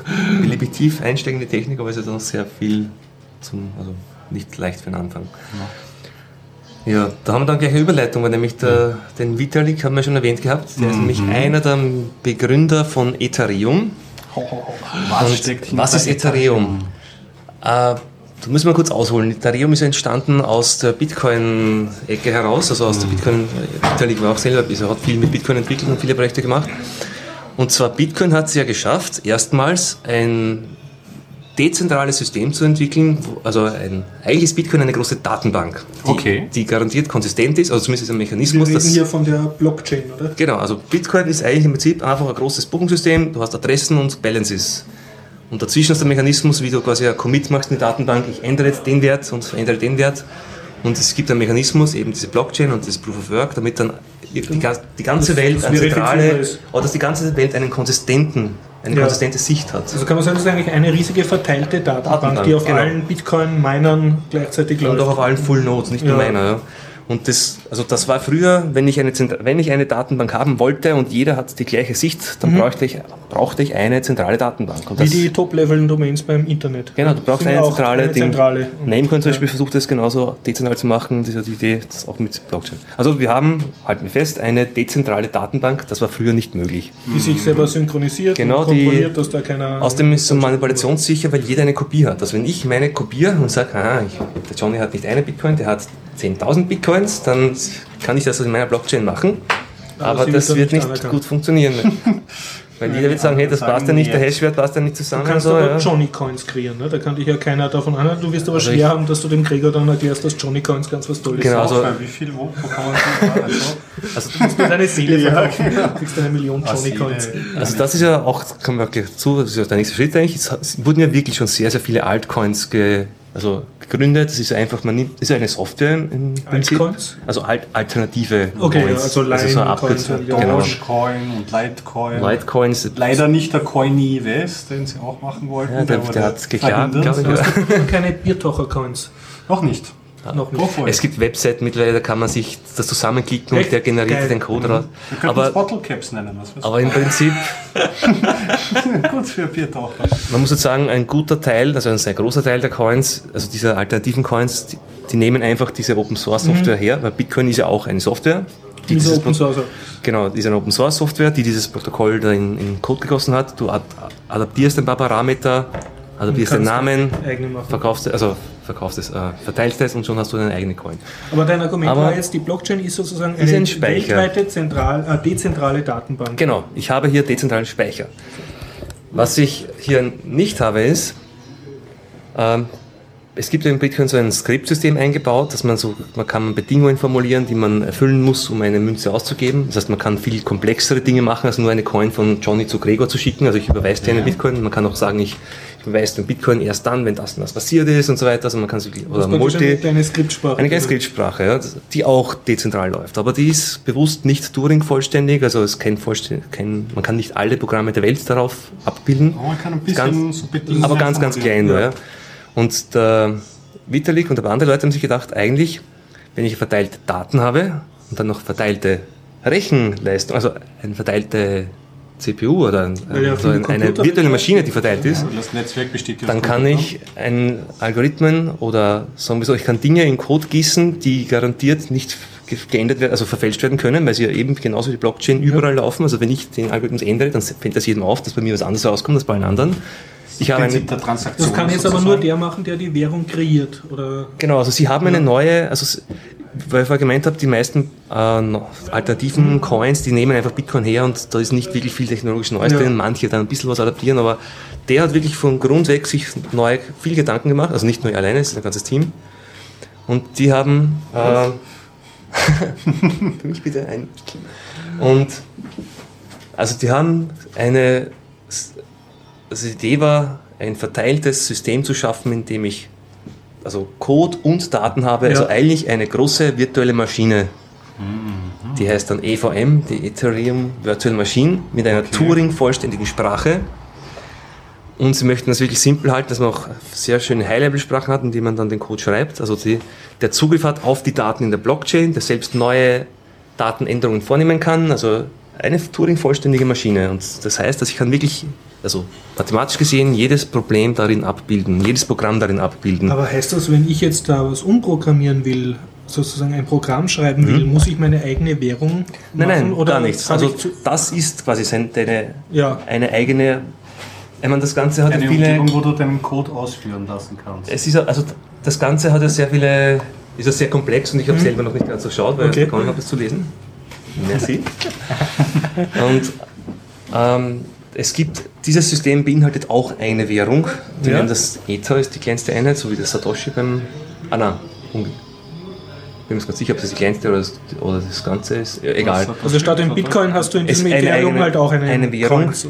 Diese Einheit bietet einerseits den Incentive für die Miner, dass sie minen. Mhm. Ja. Mhm. Die machen ja die Verifikation der Transaktionen und die Algorithmen, also führen das ja aus. Und dass du auch, du bezahlst deine Rechenzeit, du musst deinem, also deinem Algorithmus auch äh, Gebühren mitgeben, die die Miner dann bekommen, weil sie um ihnen Anreiz zu schaffen, den Code auszuführen. Jetzt check ich es erst. Also dieses ganze Ethereum-Netzwerk, wenn sich jetzt etabliert, Ja. sagen wir mehrere hundert Leute betreiben das, dann kann ich als ein Ethereum-User, Mhm. analog zum Bitcoin-User, könnte ich jetzt ein kleines Programm schreiben und sagen, bitte führt das in diesem verteilten Rechennetzwerk Mhm. Genau, aus, muss dafür aber dann irgendwelche Ethereum-Coins Genau. zahlen halt. Und ich meine, nichts, das Ganze ist jetzt nicht zu verwechseln mit äh, so äh, Cluster Computing, dass man jetzt die Rechenleistung, also sich der Nein, nein, sondern kleine Programme, weil nämlich Ja. dasselbe Programm läuft überall und wird überall verifiziert. Genau, es ist Aber das, was derzeit in der Blockchain von Bitcoin läuft, dass ständig die Genau. Bitcoin-Transaktionen überprüft werden, da könnte ich jetzt meinen eigenen Code hineintun Ja, gegen und- Geld. Und dasselbe, warum ist die Blockchain so genial bei Bitcoin? Weil ich sie ohne Zentralinstanz absolut sicher und unveränderbar ist, weil jeder eine Kopie hat. Also ich kann es bei mir ändern, wird zu allen auf der Welt auffallen und sie würden meine Kopie verwerfen. Und dasselbe gilt jetzt für Code. Also ich kann hier Dinge, ich kann Dinge, ich kann einen Contract in einen Code gießen, zum Beispiel wenn das und das passiert ist, dann soll das und das als Folge passieren. Das kann ich in Code gießen, da reinsetzen, also da reinschicken und das wird sich niemals verändern, weil sobald ein Miner das verändern würde, fällt das allen anderen auf.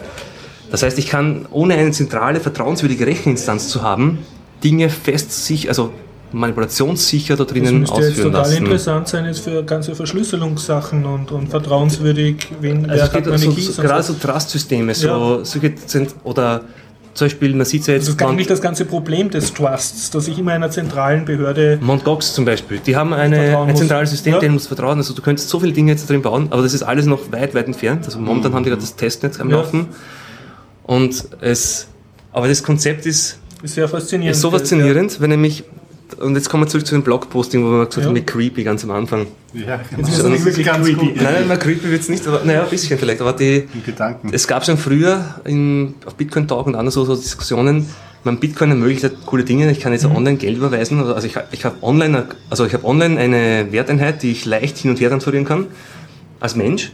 Aber ich kann ja auch ein Programm schreiben, das das macht, ja. Und da war dann die Idee, was ist, wenn ich ein Programm schreibe zum Beispiel, das, das ich mit Bitcoins versehe. Also es hat eine Bitcoin-Wallet, Ja. das heißt, das Programm hat Geld. Das ist nicht Oder ein Budget. hat ein Budget, genau. Ja. Und das Programm zum Beispiel macht irgendetwas, womit es Geld verdient. Zum Beispiel, ich biete einen Service an, wie einfaches Beispiel ein Dropbox-Service. Also ich, ich miete mir irgendwo einen, einen VP, also einen virtuellen Server. Dort habe ich eine, weiß nicht, 100 GB Festplatte, die, die ver, Ja. vermiete ich quasi an meine Kunden. Für jeden Download zahlen sie mir ein bisschen Bitcoin. So wette ich meine Bitcoin-Kasse auf. Mit dem kann ich dann diesen VPS-Server zahlen, weil es gibt ja viele virtuelle Server, die ich schon mit Bitcoin zahlen kann. Dann Wenn war die ich die Idee. Forum richtig gelesen habe, ging es ja auch darum, ein, man könnte so ein Programm sagen, es da kann eine Drohne herumfliegen lassen, das, wie war eine Werbebanner zeigt. Ne? Nein, es, ist schon, es war eine andere, ein Ja. anderes Forumsposting, aber auch sehr interessant. Aber prinzipiell ging es auch darum, was ist, wenn so ein Bitcoin-Service läuft Ja. und dann irgendwann halt viele Bitcoins verdient hat. Und oder die Kapazität geht ihm aus, also die Platte ist voll auf dem Bitcoin-Server, es hat genügend Bitcoins schon verdient. Und den, Jetzt kommt es es hat, braucht einen Menschen. naja, nein, muss nicht unbedingt sein, solche, solche virtuellen Server haben ja oft eine API, wenn man sie einrichten möchte, also du kannst per API von dem Provider eine neue, eine neue Instanz von dem Server anzufordern. und dann kann das Programm sich selbst bei einem anderen Programm Festplatten dazu. Genau, kann sich dann selber eine, neu- eine neue VPS-Instanz dazu mieten, mit Bitcoin zahlen, die dann wieder verdienen, wenn sie wieder hat. Das kann sich ausbreiten und Geld verdienen. Und ist aber eine, ein Programm. Und wenn es. Wobei der Unterschied zu den Fuzis, die derzeit unsere Wirtschaftslinken, ist ja, glaube ich, auch nicht so Ich habe mal so eine Kunstaktion, habe ich da, nicht gefühllosen mehr, wie das Roboter. geheißen hat, übermorgen oder so, irgendeine Künstlergruppe, die auch irgendwie äh, eine Seite gemacht haben, die durch ähm, Google Ads äh, die Kohle verdient hat und um das Geld von den Google Ads dann wieder Akt, ähm, Google Aktien kaufen. Google will eat itself oder so. Okay. davon. Aber das ist ja nochmal raffinierter. Na, das Schritt weiter, der noch kommt, ist, wie du sagst, wenn es aber irgendwann auf einen anderen Provider auswechseln möchte, also auf sich ausweiten möchte, weil der zum Beispiel besseres Konditionen hat oder billiger ist, aber der hat eine andere API für seine virtuellen Server, dann braucht es einen Menschen, der diese, der einen, also die Ja. Schnittstelle für die API programmiert. noch. Also noch, ja, wir haben noch nicht die Seniorität. Aber was spricht dagegen, dass es quasi eine Bounty ausschreibt? Okay, ich zahle einem Entwickler 10 Bitcoin, wenn er mir diese Schnittstelle schreibt. Dann kannst du dorthin wieder spawnen, also spawnen, dann weitere Instanzen starten, wieder Geld stelle ich verdienen. mir jetzt noch vor, du musst dann auch du arbeitest dann für einen Algorithmus. Kontrollmechanismus schreiben, dass der auch deine Arbeit beurteilen kann. Und jetzt wird es ja lust, noch lustiger, wenn du jetzt versuchst, die AI zu bescheißen, deinen Arbeitgeber sozusagen, Mhm. und einfach schlampig programmierst, dann müsste der dann irgendwie äh, ja, sich wehren können, ne? weil sonst wieder sofort. Naja, er kann dir das. Geld entziehen und, dem, und da kann man sehr coole Contracts, also da, da ist das Ja. bei Bitcoin noch ein bisschen scheiter. Du kannst bei Bitcoin nicht so leicht, ich kann dir die Zahlung zum Beispiel an als koppeln, dass das, die Zahlung kannst du nur dann verwenden, wenn das funktioniert. Ja, da, das, das ist ja der springende Punkt. Wie beweise ich, dass das funktioniert? Das kann, ne, du kannst dir Tests, äh, ein, du kannst dir Tests vorher definieren. ja, dann muss aber musst du Kannst im du Vorhinein schon äh, Tests schreiben, die diesen möglichen Fall Zum Beispiel, äh, also für diesen einfachen Fall, das Ding braucht gewisse Funktionalität und die kann Ja. sie nachher prüfen, ob sie geht. ja, kann es nachher prüfen, aber es ist ein Programm, es kann sich nicht selber Code schreiben. Das heißt, Nein, du als Entwickler es- dieser AI musst du schon vorher den Test. Ja, genau, Code aber, schreiben. aber es muss wenn es sich auf eine, ich meine, es ist sehr hypothetisch Ja. das Ganze, aber wenn es sich zum Beispiel eine VPS-Instanz einrichtet, muss es gewisse Dinge tun, dieselben muss es dort dann auch tun können und du kannst ja verifizieren, ob das geht. Ja. Ich Und- denke jetzt schon einen Schritt weiter. Was ist, wann der, er hat sich jetzt bei einem Provider eine Festplatte gekauft oder was auch immer, was er halt braucht hat für sein Business. Ja, und der kriegt, geht jetzt pleite. Das heißt, äh, der, die AI ist jetzt plötzlich äh, äh, juristische Partei in einem Konkursmasseverfahren. Oder versucht den zu verklagen. Das heißt, das muss sich ein Anwalt haben. Ich glaube, wenn du sensorial runterbrichst oder so. es ist, Oder, ich, oder, äh, es sind- der, der es- Programmierer, es sind der für ja- die AI programmiert Es hat, hat die ja, es Möglichkeit, ja ein ganz Virus klar, was das lauter Wenn und Abers in praktischen Ausführung dieser Idee. Sind kurz vor das keine. Also, es geht einmal um das Theorie. In fünf Jahren werden wir das dann wirklich diskutieren. ja. Ich will jetzt schon. Ich will jetzt keine. In fünf Jahren, wenn du dann für deine Prozessarbeit bist. Ja. Okay, aber wir, wir stehen kurz vor der Ära der Robot-Bosses. Auf jeden Fall war es zumindest Überlegungen in diese Richtung, dass man äh, Contracts oder so Bedingungen, die erfüllt sein müssen, damit zum Beispiel Ja. gewisse Dinge passieren, wie eine Zahlung ab, also abgeschlossen werden kann oder so, kann man in der Blockchain, also in Bitcoin nur sehr bedingt, also natürlich kann man schon sehr viel machen mit dieser Skriptsprache, aber ist das bewusst auch eingeschränkt, weil es, soll, es war ja schon so ein großes Experiment. Also Bitcoin, also dass das alles funktioniert und es wäre auch ein Sicherheitsrisiko, es wurde aus Sicherheitsgründen, glaube ich, sehr viel weggelassen in der Skriptsprache. Und Ethereum, also es war die Idee dahinter, hat versucht halt jetzt sich genau auf das zu konzentrieren. Eine Turing-vollständige Sprache, um dafür solche Dinge eine Plattform zu bieten. Und im White Paper steht auch drinnen, also if you want to program Skynet oder Dämon, also wir, wir haben ja schon mal rezensiert von. Suarez, kann mich jedem ans Herz legen, das Buch Dämon von Suarez. Am besten nach diesem Podcast, weil nämlich dann kommt ein ganzes Gruseln. Ja.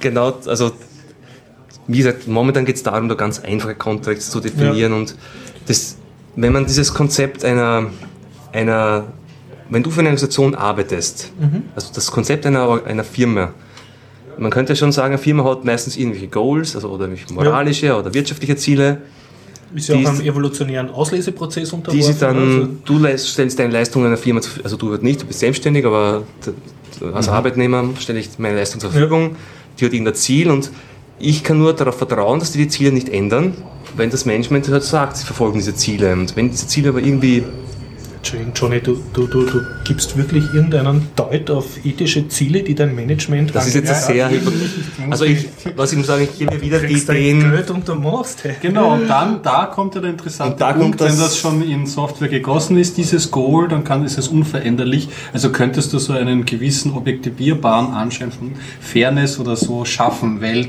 Alle arbeiten weil für dieselben den Ziele und die alle- kannst du nicht Du hast den ändern. Algorithmus da drinnen schon gegossen, diese Goals müssen erreicht werden und man arbeitet dafür. Das wäre vielleicht so äh, wie ein unaustauschbarer Manager, der niemals seine Meinung ändert. Als Metapher. Hm? Also das Ganze das ist sehr, sehr, sehr abstrakt, das Konzept. Und äh, das, der Fachbegriff dafür ist DAO, Decentralized äh, Au- Autonomous Organizations. Und man kann auf der Wikipedia auch mal nachlesen, DAO. Also hat sich eher in diesem Umfeld entwickelt, dieser Begriff.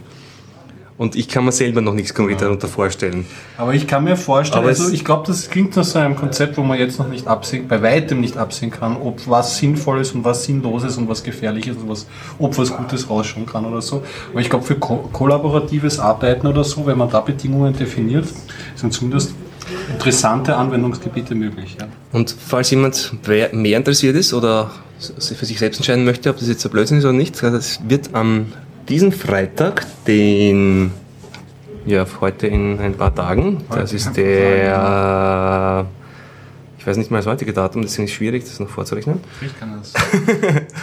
Genau, wir haben den 7. um heute, also am 11. April um 19 Uhr in MetaLab findet nämlich das, die erste, das erste Ethereum. Meeting des Und Ethereum oder? Also ich höre es auf jeden Fall an. Und wir bauen es keine. Also es, es wird ein, ich weiß jetzt nicht genau, wer dort das organisiert hat, Ich will eins keine aber mit, es gibt ja momentan schon die Testen-Version, man kann also die, man kann schon damit rumspielen und man kann schon kleine Skripte schreiben. Und es gibt ja viele Bedenken und Überlegungen, zum Beispiel, was passiert, wenn jemand illegalen Content da reinspeichert. So wie die Blockchain, es gibt keine Zensur, es gibt keine zentrale Instanz. Da muss man sagen, ja, was ist, wenn jemand Kinderpornos reinspeichert, was ist, wenn jemand illegale Sachen da reinspeichert. Das sind so Dinge, ja, genau. Denkt doch einer an die Kinder, ja. müssen wir ja verbieten sofort. Und es gibt viele rechtliche und auch technische Überlegungen. Aber was zum Beispiel interessant ist, das Bitcoin-Mining ist ja für einen Durchschnitts äh, es hat sich ja nicht so entwickelt, glaube ich, wie das der Satoshi oder die Satoshis damals sich gedacht haben, weil es ist ja nicht mehr dieser demokratische, dezentrale Mining-Prozess. Jeder kann seinen Rechner anwerfen und beitragen, weil mit der CPU kannst du gar nichts mehr reißen. Nur noch diese spezialisierten Miner. Weil ich denke, also der Name Proof of Work ist ja wirklich so, jemand hat sich da ganz tolle Spezialfabriken gebaut, also die ASICs, diese Spezialchips. Und eben bei so einem Ding ist es total viel schwieriger. Da kannst du eigentlich keine Spezialhardware bauen, die das Mining übernimmt. Weil sich die Ethereum-Anforderungen immer wieder ändern. Ja, weil da oder? drinnen ist eine Turing-vollständige Sprache. Wenn du jetzt eine Spezialhardware baust, die eine Turing-vollständige Sprache besser ausführen kann als ein PC, dann hast du einen besseren PC erfunden.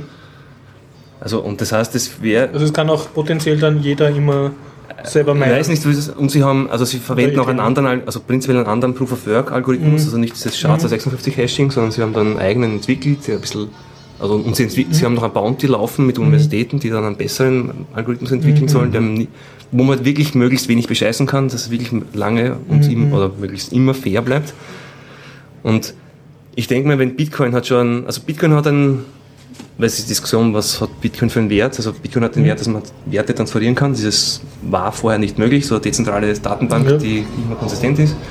Und ich sehe hier da schon einen neuen Wert auch, ein dezentrales System. Und ja, es ist, Du sagst, ein Wert an sich eigentlich. Das ist halt, also ich kann mir schon vorstellen, dass diese ETA-Dinge da was wert sind. Also wenn es jetzt jemandem ums Ja, Investment geht, keine Ahnung, dass du da schon Und um das nochmal runterzubrechen, also die Rechenleistung wird nicht so gigantisch sein. Also es wird nicht sein, dass du jetzt damit das nächste äh, Klimakrise vorausberechnen Nein, kannst, es ist- sondern es geht eher darum, dass ich einen Algorithmus haben will, wo nicht einer äh, seine Zentralautorität drüber hat, sondern wo ich Mhm. weiß, die kontrollieren sich alle gegenseitig und ich kann dem vertrauen, Genau. weil sozusagen keiner allein, kein Staat, keine Organisation, keine Firma den Finger drauf hat. Genau, und Und, für solche Anwendungen, also Verschlüsselung oder was immer das dann sein niemand wird, kann dich an das etwas geil. hindern, niemand kann, dich, kann das ändern. Weil das wird sozusagen in der weltweiten Ethereum Cloud dann ständig ausgerechnet. Genau, es ist irgendwie ist es schon sehr eine dezentrale Mhm.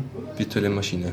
Weil du jetzt gerade gesagt hast, Bounties, also ich spinne das Mhm. kurz noch weiter mit Skynet. Ja, Skynet sagt ja gleich, dass der Also So. für die Leute, die es nicht kennen oder kennen. Terminator-Filme anschauen und also die Story ist, dass halt das US-amerikanische Militärsystem äh, halt sich selbstständig macht und dann gegen die Menschheit losgeht, weil es ein Bewusstsein hat. Weil du das gesagt hast, Bounties, und man dachte, naja, es gibt doch auch auf den Osama Bin Laden und diese Top-Terroristen sind ja so Bounties ausgeschrieben. Mhm. Geschrieben, ne? Und man könnte jetzt dieses Skynet programmieren, dass es diese Leute sucht und abschießt und die Bounties kassiert und damit Skynet verbessert. Ich, ich, ich möchte schon, ich möchte schneller das- zu Skynet. Dass Skynet auch schrecklich ist. Was Aber nur wenn du es keinen hilfst, wird es dich verschonen. Nein, nein, ich, also ich arbeite bewusst an der Auslöschung der Menschheit, um einen rhetorischen Punkt zu machen. Ich hatte recht. Postum. ich hatte recht.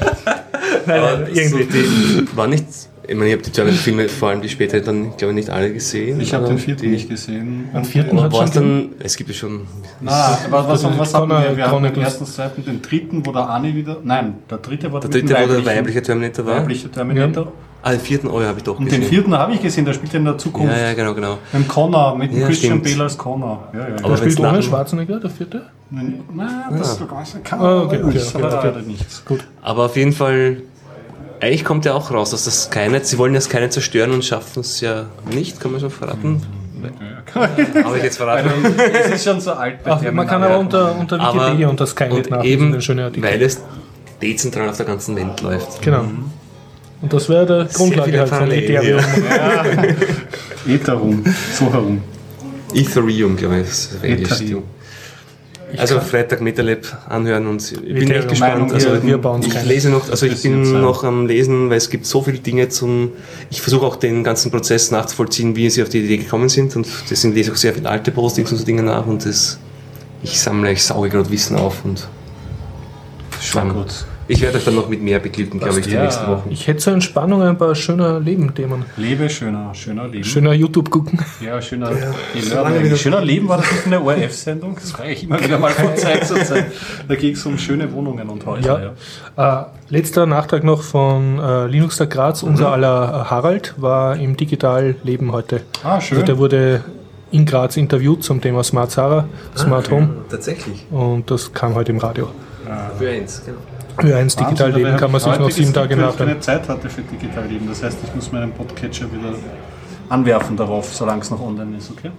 Aber jetzt zu was Schönen ist übrigens auch ein Nebeneffekt vom Linux Tags Graz, weil da hat mich ein Freund darauf aufmerksam gemacht. Ich bin ja immer auf der Suche nach trashigen TV-Serien, die ich mir reinziehen kann zur Entspannung. Wieder was Britisches oder? Äh, nein, äh, diesmal was Australisches. Und zwar hat das eine Vorgeschichte. Man kann auf YouTube äh, suchen nach Italien Spider-Man. Und, sie, ja, ja. Und man sieht dann einen sehr, sehr trashigen, bewusst schlecht gemachten Film auf Italienisch mit Untertiteln auf Englisch. Und da ist ein sehr äh, wampiger, äh, eigentlich seltsamer mit aufgepickten Schnurrbart-Typ in einem lächerlichen Kostüm und ist der Italien Spider-Man und wenn er gerade nicht Kaffee trinkt, dann verdrischt er böse Leute, die auch in seltsamen, billigst gemachten Strampelanzügen und Masken herumlaufen Okay. und der Oberboss wird natürlich von einer Leibgarde aus schönen Bikini-Girls bewacht und ja, Handlung super schlecht, wie sie es gehört. Und ja, einfach so ein, klingt nach witzigen Studentenprojekt, Italien Spider-Man. Und wenn man das geistig verträgt und an dieser Art von super Trash sozusagen und bewusst Trash ja, ja. äh, Spaß hat, äh, dann, und das haben anscheinend genug Leute gehabt, weil die Macher haben in Australien einen Vertrag gekriegt, jetzt professionell eine Fernsehserie zu machen, die heißt Danger 5. Okay. Ist anscheinend 2012 rausgekommen. Jetzt wird gerade die zweite Season gedreht. Mhm. Und zu der gibt es auch eine kleine YouTube-Serie, so eine Miniserie mit äh, fünfminütigen Clips, die aber im Prinzip wie die große Serie ist, nur äh, kürzer halt. Und Handlungsding? Handlung ist äh, ja extrem abartig halt. Äh, und zwar, äh, sie haben sehr, also einen professionellen Cast, also Jungschauspieler. Und äh, das Ganze ist eine äh, Nazi, äh, also Nazi-Spy, James Bond, 60er Jahre Parallelwelt. Auf jeden Fall in den 60er Jahren kämpft eine Eliteorganisation von Spionen international von den Alliierten gegen die Nazis, die irgendwie in den 60er Jahren immer noch an der Macht sind. So alternative Realitätsmäßig. So ein bisschen, ja. Vergangenheit. Und. Man muss halt 60er Jahre Settings lieben, zum Beispiel die alte UFO-Serie. Also alle diese Serien, die in so, äh, wo, also Männer rauchen prinzipiell und trinken Drinks und Frauen auch rauchen und trinken Drinks. Ja. und äh, äh, Helden bekriegen sich in Rollkragenpullis und so. Also diese Sache. Und dazu kommen noch ein paar Trash-Faktoren. Also in diesem Danger 5 äh, kommen immer wieder so, so Leute vor, die irgendwie Tier, Tierkopfpuppen haben. Zum Beispiel der Chef der Organisation hat so einen riesigen Adler. Maske am Kopf, also ist irgendwie ein sprechender Adler, Schauspieler. Bei Unterwasserkampfszenen wird nicht gegen einen Hai gekämpft, sondern eben gegen einen Schauspieler in so einem riesigen Hai-Kostüm. Das, Ah, okay. das muss man halt, das ist halt bewusst schlecht. Das ist halt ja. gut, Und uns aber auch sehr liebevoll gemacht, ähm, also Außenszenen, was weiß ich, von einem explodierenden U-Boot oder so, äh, sind so, dass du also die, die äh, unsichtbaren Fäden gerade siehst und das sind halt so kleine Modelle, wie wenn du jetzt eine Spielzeugeisenbahn ausschaust, anschaust. Also Ah, liebevoll okay. gemacht, das ist eine eigene Technik. Halt 60er Jahre. Ne?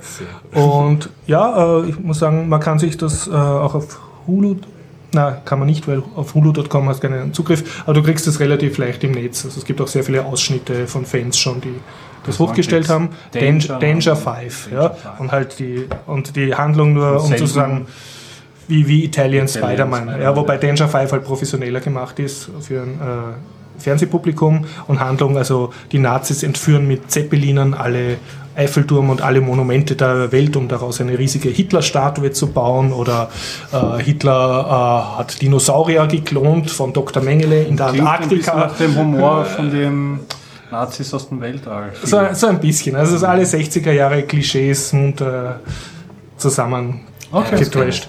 Und Genau, so, Iron Und, und was mich jetzt extrem gefreut hat, sie haben, sehr, sie haben nicht gespart bei der Synchronisation.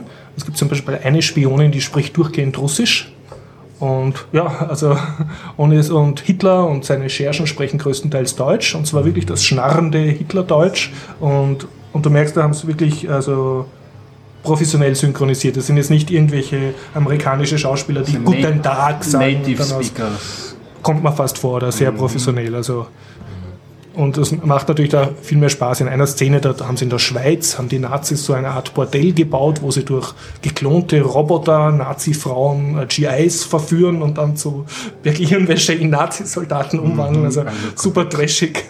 Und, und da ist dann, kommen dann die Schweizer, äh, ja, die Schweizer äh, Schlägertruppe von dem Hotelcasino tritt dann plötzlich auf und liefert sich einen Säbelkampf gegen die Spione. Und der Chef von diesen Schweizern hat einen Tigerkopf. Man weiß nicht der warum, das also- ist halt so. Und, und der spricht Schweizerdeutsch. Also das, das passt dann auch. Also da, da haben sie nicht gespart. Und es macht, gibt halt ein sehr trashiges Feeling. Empfehlung. Eine, Super Empfehlung, ja, auch, auch ja, sehr. Einfach mit äh, Liebe und sich selber ernst nehmen und zu seinem Trash stehen. Ja, besonders Also wenn wirklich, sie von dem. YouTube-Phänomen es geschafft haben, da wirklich eine professionelle Produktion dann. Ja, und sie, sie haben auch also YouTube bekommen, äh, extrem gut inkludiert, also durch diese YouTube-Miniserien, wo man eigentlich schon sehr, sehr gute, gut weiß, wo es dann im Spiel, also im Dings drauf ankommt. Yes. Danger 5. Cool. Danger 5. Ha, ich hatte, kannst du nochmal die Show sagen? Weil ich habe noch ein YouTube-Dings, äh, das wollte ich auch zeigen. Ich würde du- kurz sagen, weil, weil ich vorher Ja. aufgestanden bin, weil ich gesehen habe, da ein Tech-Thema, weil ich da gesehen Ja. habe, Tech, ein Tech-Museumsthema. Da drüben steht ein Gerät, das ist, glaube ich, ein Kassettendeck mit eingebautem kleinem Fernseher. So ja, so ein tragbarer 7 ja, cm ja. Röhrenfernseher, wie man ihn vor kann jetzt leider kein Foto 20 machen. Jahren kannte. Ich habe jetzt vor weitem nicht Ein gewusst, schönes was das ja. für ein Gerät ist, aber es ist wirklich das scheinbar eine war die- Stereoanlage mit Fernseher Das tragbar. war damaliges War- Multimedia. Wahrscheinlich vor 30 Jahren oder so. Oder? Kassettendeck im handlichen Aktenkofferformat. Naja, handlich würde ich jetzt nicht sagen, aber. aber ein hübsches Stück Technik eigentlich. Also das war damals als Schaut so YouTube nach einem. Device aus, wo man so den, den bösen Zwilling vom Kid rein, rein Genau, transferieren ja. kann und dann fragen kann. K, hörst du mich? Wird er geheißen? Naja, hat er K geheißen? Dann Oh ja, Car. K. Mit K. Ja. K-A-R-R, weiß nicht wofür es stand. Ja, K. Für das böse R. Bei Kit weiß ich ja, das war Night Industries 2000. Also war alle Dinge, die cool waren und schön. zukunftsmäßig waren, waren mit 2000 im Namen. Ja. Sogar Kit hatte 2000. Jeder wollte für die Foundation von, für Recht und Verfassung arbeiten. Ja. wenn man da denkt, der deutsche Verfassungsschutz. Äh, nicht so wie, ja, naja. noch ein, Ein schöner Thema. YouTube-Thema habe ich noch, ähm, wird verlinkt in den Shownotes. Originaltitel weiß ich leider nicht mehr, aber es geht darum uh, Drawing Seven Red Lines. Und mir hat das extrem gefallen. Äh, eine sehr schöne gesehen, ja. YouTube-Parodie von äh, Geschäfts-Business-Konferenzen, wie sie halt wirklich sind. Also ich kenne das aus persönlicher Erfahrung, so Kick-Off-Meetings bei Projekten. Sind so. Wenn du, äh, sind nicht, Also ich habe es extrem realistisch empfunden. ich sollte sage nicht so das viel sagen. Ich ziehe die Na, Aussage zurück. also es ist, also das Setting ist häufiger so, dass man quasi beim Kick-Off-Meeting, wo halt dann noch alles versammelt ist, vom Board und keine Ahnung, und von, von Vorstand bis dorthin aus und man hat seine Wünsche und dann als Techniker, das ist jetzt ganz stark überzeichnet und die Kunden, mit denen ich zu tun hatte, die waren Nicht wirklich aber, überzeichnet. aber es ist schon total, man ist auf der Situation, man versucht es zu erklären und sagt, hey, das kann so nicht gehen und sagen alle, aber geht das so und so? Kannst du das tun? Und kann Ja, also das Video ist wirklich eine Parodie, die wirklich sehr, sehr viel Wahrheit in sich trägt und einfach lustig ist zum Ausschauen. Sehr gut. Kommt auf die Watch Later Liste. Ja, also unbedingt schauen. Jeder, der Ja, in einer großen Minuten Firma arbeitet und, und halt dieses Also als typische Techniker. Setting ist, ist da der Boss, der eigentlich von Nuller Ahnung hat und halt nur will, dass das jetzt gemacht wird und wer zuständig ist. Und der eine Techniker, er soll, glaube ich, sieben rote Linien zeichnen für ein Logo. Also das ist das Projekt. Also ist das Projekt. Also das Projekt ist, sieben rote Linien zu zeichnen. Ja. das ist die Vorgabe. Ist. Und er soll es aber mit grüner Farbe malen, ja, weil das hat die Designerin sich gewünscht. Ja. Und er versucht da halt zu reden und je mehr er versucht, irgendwie gescheite Fragen zu stellen oder was zu erklären, transparente rote Linien in, mit grüner Tinte.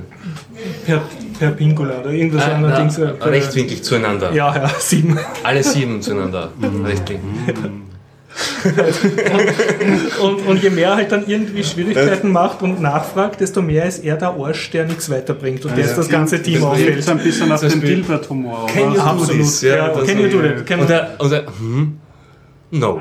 Und dann sein Chef sagt, ah, bevor- nicht gleich Nein sagen, weil natürlich können wir das. Und so Das ist immer das Treffen der Tat mit Realität. ja, ja, und dann natürlich der, der Ja-Sager, der, der noch versucht, den schlecht zu machen, der, der also- Junge und, und so. Und, ja, super. Super genial. Unbedingt schauen. Ich meine, das, Hat über eine Million Hits bei, also Views bei YouTube, zu Recht möchte ich sagen. Das, man muss sagen, in der Realität ist es so, dass bei Projekten zu Beginn oft so Entscheidungen getroffen werden, die dann festgehalten werden, Mhm. Ja. dann irgendwo in einem Pflichtenheft landen und dann plötzlich scheitern Dinge, weil man dann draufkommt, es lassen sich Dinge nicht so umsetzen, wie man es eigentlich ursprünglich geplant hatte. Und das ja. ist schon, was man, man braucht ja nur die Projekte, die großen die Projekte anschauen, die gescheitert sind. Die kann man ja gut studieren, vor allem wenn es dann später mal vor Gericht waren. Die ganzen staatlichen IT-Projekte und was ist die erste IK und so Dinge. Also Ja. Die erste E-Card, ja, das war sogar mal ein Vortrag, glaube die, ich.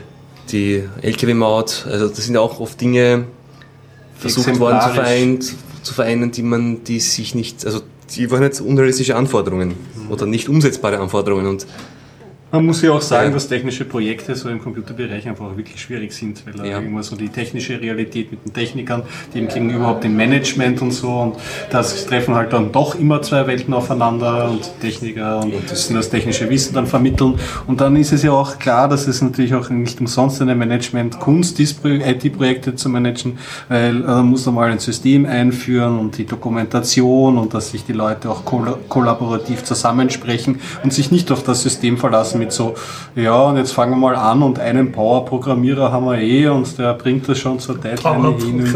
Ja, ja, aber es ist die Kulisse schon öfters der Fall, als man wahrhaben möchte. Ja, ja ähm, ich habe auch noch was Witziges zum Abschluss. Kurz und knackig. Einen Film aus dem Jahre 1955 habe ich mir angeschaut. Weil ich wieder draufgekommen bin, weil äh, die Coen-Brüder ein Remake da mal davon gemacht haben, das ich aber nicht gut fand. Ich habe mir angeschaut Lady Killers, der Lady Killers, ähm, mit Alec Guinness in der Hauptrolle Ja, und ähm, handelt davon, dass der Alec Guinness der geniale Kopf einer Verbrecherbande ist, die versuchen einen Coup durchzuziehen und deswegen Teil ihres Planes ist dann in ein Haus zu ziehen und das, dieses Haus wird ähm, bewohnt von einer alten Dame, die ein Zimmer von ihnen untervermietet. Ähm, sie geben sich aus, also er gibt sich als Professor aus und seine Verbrecherkollegen als Musikanten, die ein, eine klassische Musik einüben und sie benutzen die alte Dame, damit sie Geld von einem Raub, den sie durchführen, ähm, unbemerkt rausführt, einen, also rausschmuggelt aus der Gefahrenzone. Ein genialer Plan, aber sie haben nicht mit der alten Dame gerechnet und sie ja, werden ganz schön auf Trab gehalten. Eigentlich ein ganz klassischer, harmloser Plot. Und die, die Coen-Brüder haben das eben nachgedreht. Die hatten so eine Phase, wie sie so ähm, die alten Screwball-Komödien so ein bisschen wieder aufleben lassen wollten. Da gab es zwei Filme. Das eine war ein unmöglicher Härtefall mit George, George Clooney und der Catherine Zeta-Jones. Das fand ich schon nicht so gelungen. Das war so eine Komödie. Und eben The Lady Killers hat er nachgedreht mit dem Tom Hanks in der Hauptrolle. Und ähm, ja, er hat dieser, dieser Art von Humor, der eigentlich so harmlos ist, aber trotzdem noch so wahnsinnig witzig, weil, weiß nicht, zwischendurch einer der Verbrecher, der, der, der, der findet dann schon was an der alten Dame, findet sie so nett und versucht sie dann zu beschützen vor den anderen Verbrechern, die sich schon die ganze Zeit ausschnapsen, wie sie sie jetzt, wer sie jetzt eigentlich um die Ecke bringen soll. Und die alte Dame ist immer sehr lehrmeisterlich, die kommt dann immer so drin und ja, und das, diese, dieser Koffer, da wird jetzt weggeschlossen, damit sie nicht in Versuchung kommen und so. Und, und so viele Lehrmeister, die halt so, und die lassen sich von der alten Dame halt voll unterbuttern. Also es ist wirklich so im, im alten Sinne ein super harmloser Spaß, wirklich sehr gut gespielter Alec Guinness. den Viele Nerds sicherlich noch Und der seiner Rolle von Obi-Wan Kenobi kennen. Auch Lady Killers. Der Lady Killers Der Lady heißt er Killers. auch, ja, genau, Müssen wir auf. YouTube ja finden. Ja, könnte man auf, auf YouTube finden und ja, es wirkt ein bisschen seltsam, ist glaube ich so Technicolor-Zeit oder so, weil das ist schon so alles bunt, aber noch Mhm. Und du findest das. Original wesentlich besser als das Remake. Ja, es ist einfach Ja. lustig. Allein der Alec Guinness, wie er so spielt, einfach so immer so diesen genialen Kopf raushängen lässt, aber dann irgendwie so heillos untergeht von dem, im Gegenspiel zu dieser alten Dame. Das ist wirklich, wirklich empfehlenswert. So, ich würde sagen, Jo. wenn nicht allzu sehr was noch brennt, hast du noch was auf Es wird jetzt Lippen? noch angehängt vom lieben Gregor äh, ein Interview mit einem der äh, Grazer Linux-Tag-Organisatoren, der einen Aufruf macht, eben mitzuhelfen. I will do it. Alles klar. Wir hören uns. Bis Nächste Woche, übrigens, wir sind nächste Woche im alten AKH vor Mhm. dem Hörsaalzentrum. Sehr gut. Genau. Machen wir das auf. Tschüss. Passt dann. Bis bald. Bis dann. Bis dann. Ich rede mit Wolfgang Scheicher vom Organisationsteam vom Linux-Tag Graz. Hallo. Wolfgang, sieht, er ist jetzt fast an der Linux-Tag, zwei Ja, Tage. also nach vielen, vielen anstrengenden Tagen und Wochen Vorbereitung haben wir einen relativ guten äh, Tag hinter uns gebracht. Wir haben sehr viel äh, Besucher gehabt, insbesondere bei den Informationsständen, war, bei den Projektständen war sehr viel los. Und wir sind alle sehr froh, dass wir uns jetzt die nächsten Tage hoffentlich etwas entspannen können und Revue passieren können. Und wenn wir es schaffen, in Zukunft auch weiterhin noch ein paar Helfer zu motivieren, können wir es vielleicht auch weiterhin so, äh, so halten, dass wir auch am Freitag äh, Programm machen. Wir haben die Workshops äh, auf einen eigenen Tag vorverlegt, auf Freitagnachmittag, damit man mehr Zeit hat, das ganze Programm am Haupttag, am Samstag zu genießen.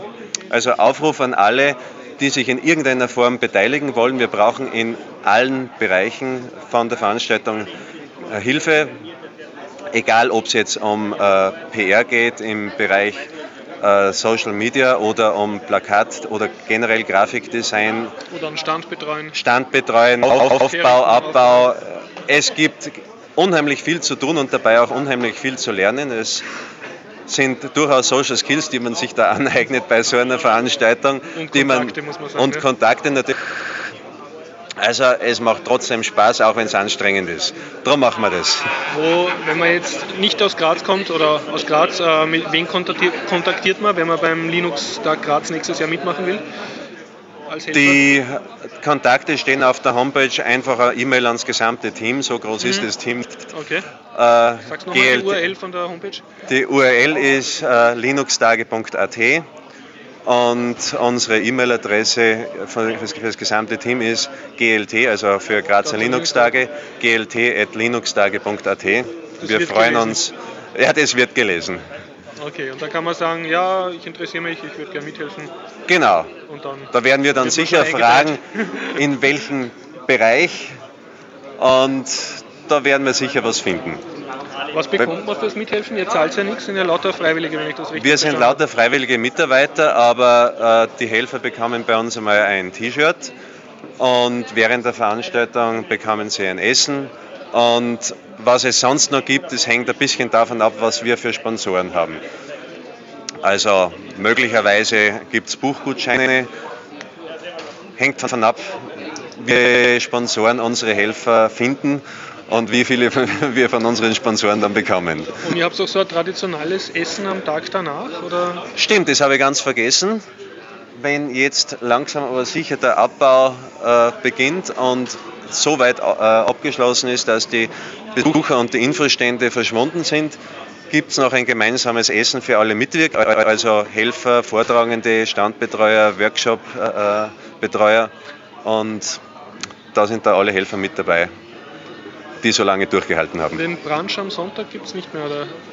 Ah, der ist jetzt meistens nicht jetzt vom Core-Team organisiert also. worden, aber den hat der Sven Guckes gelegentlich organisiert. Mhm. Den könnte man fragen, ob es morgen einen gibt. Okay. Das weiß ich jetzt nicht. Passt, ja super. Okay, danke.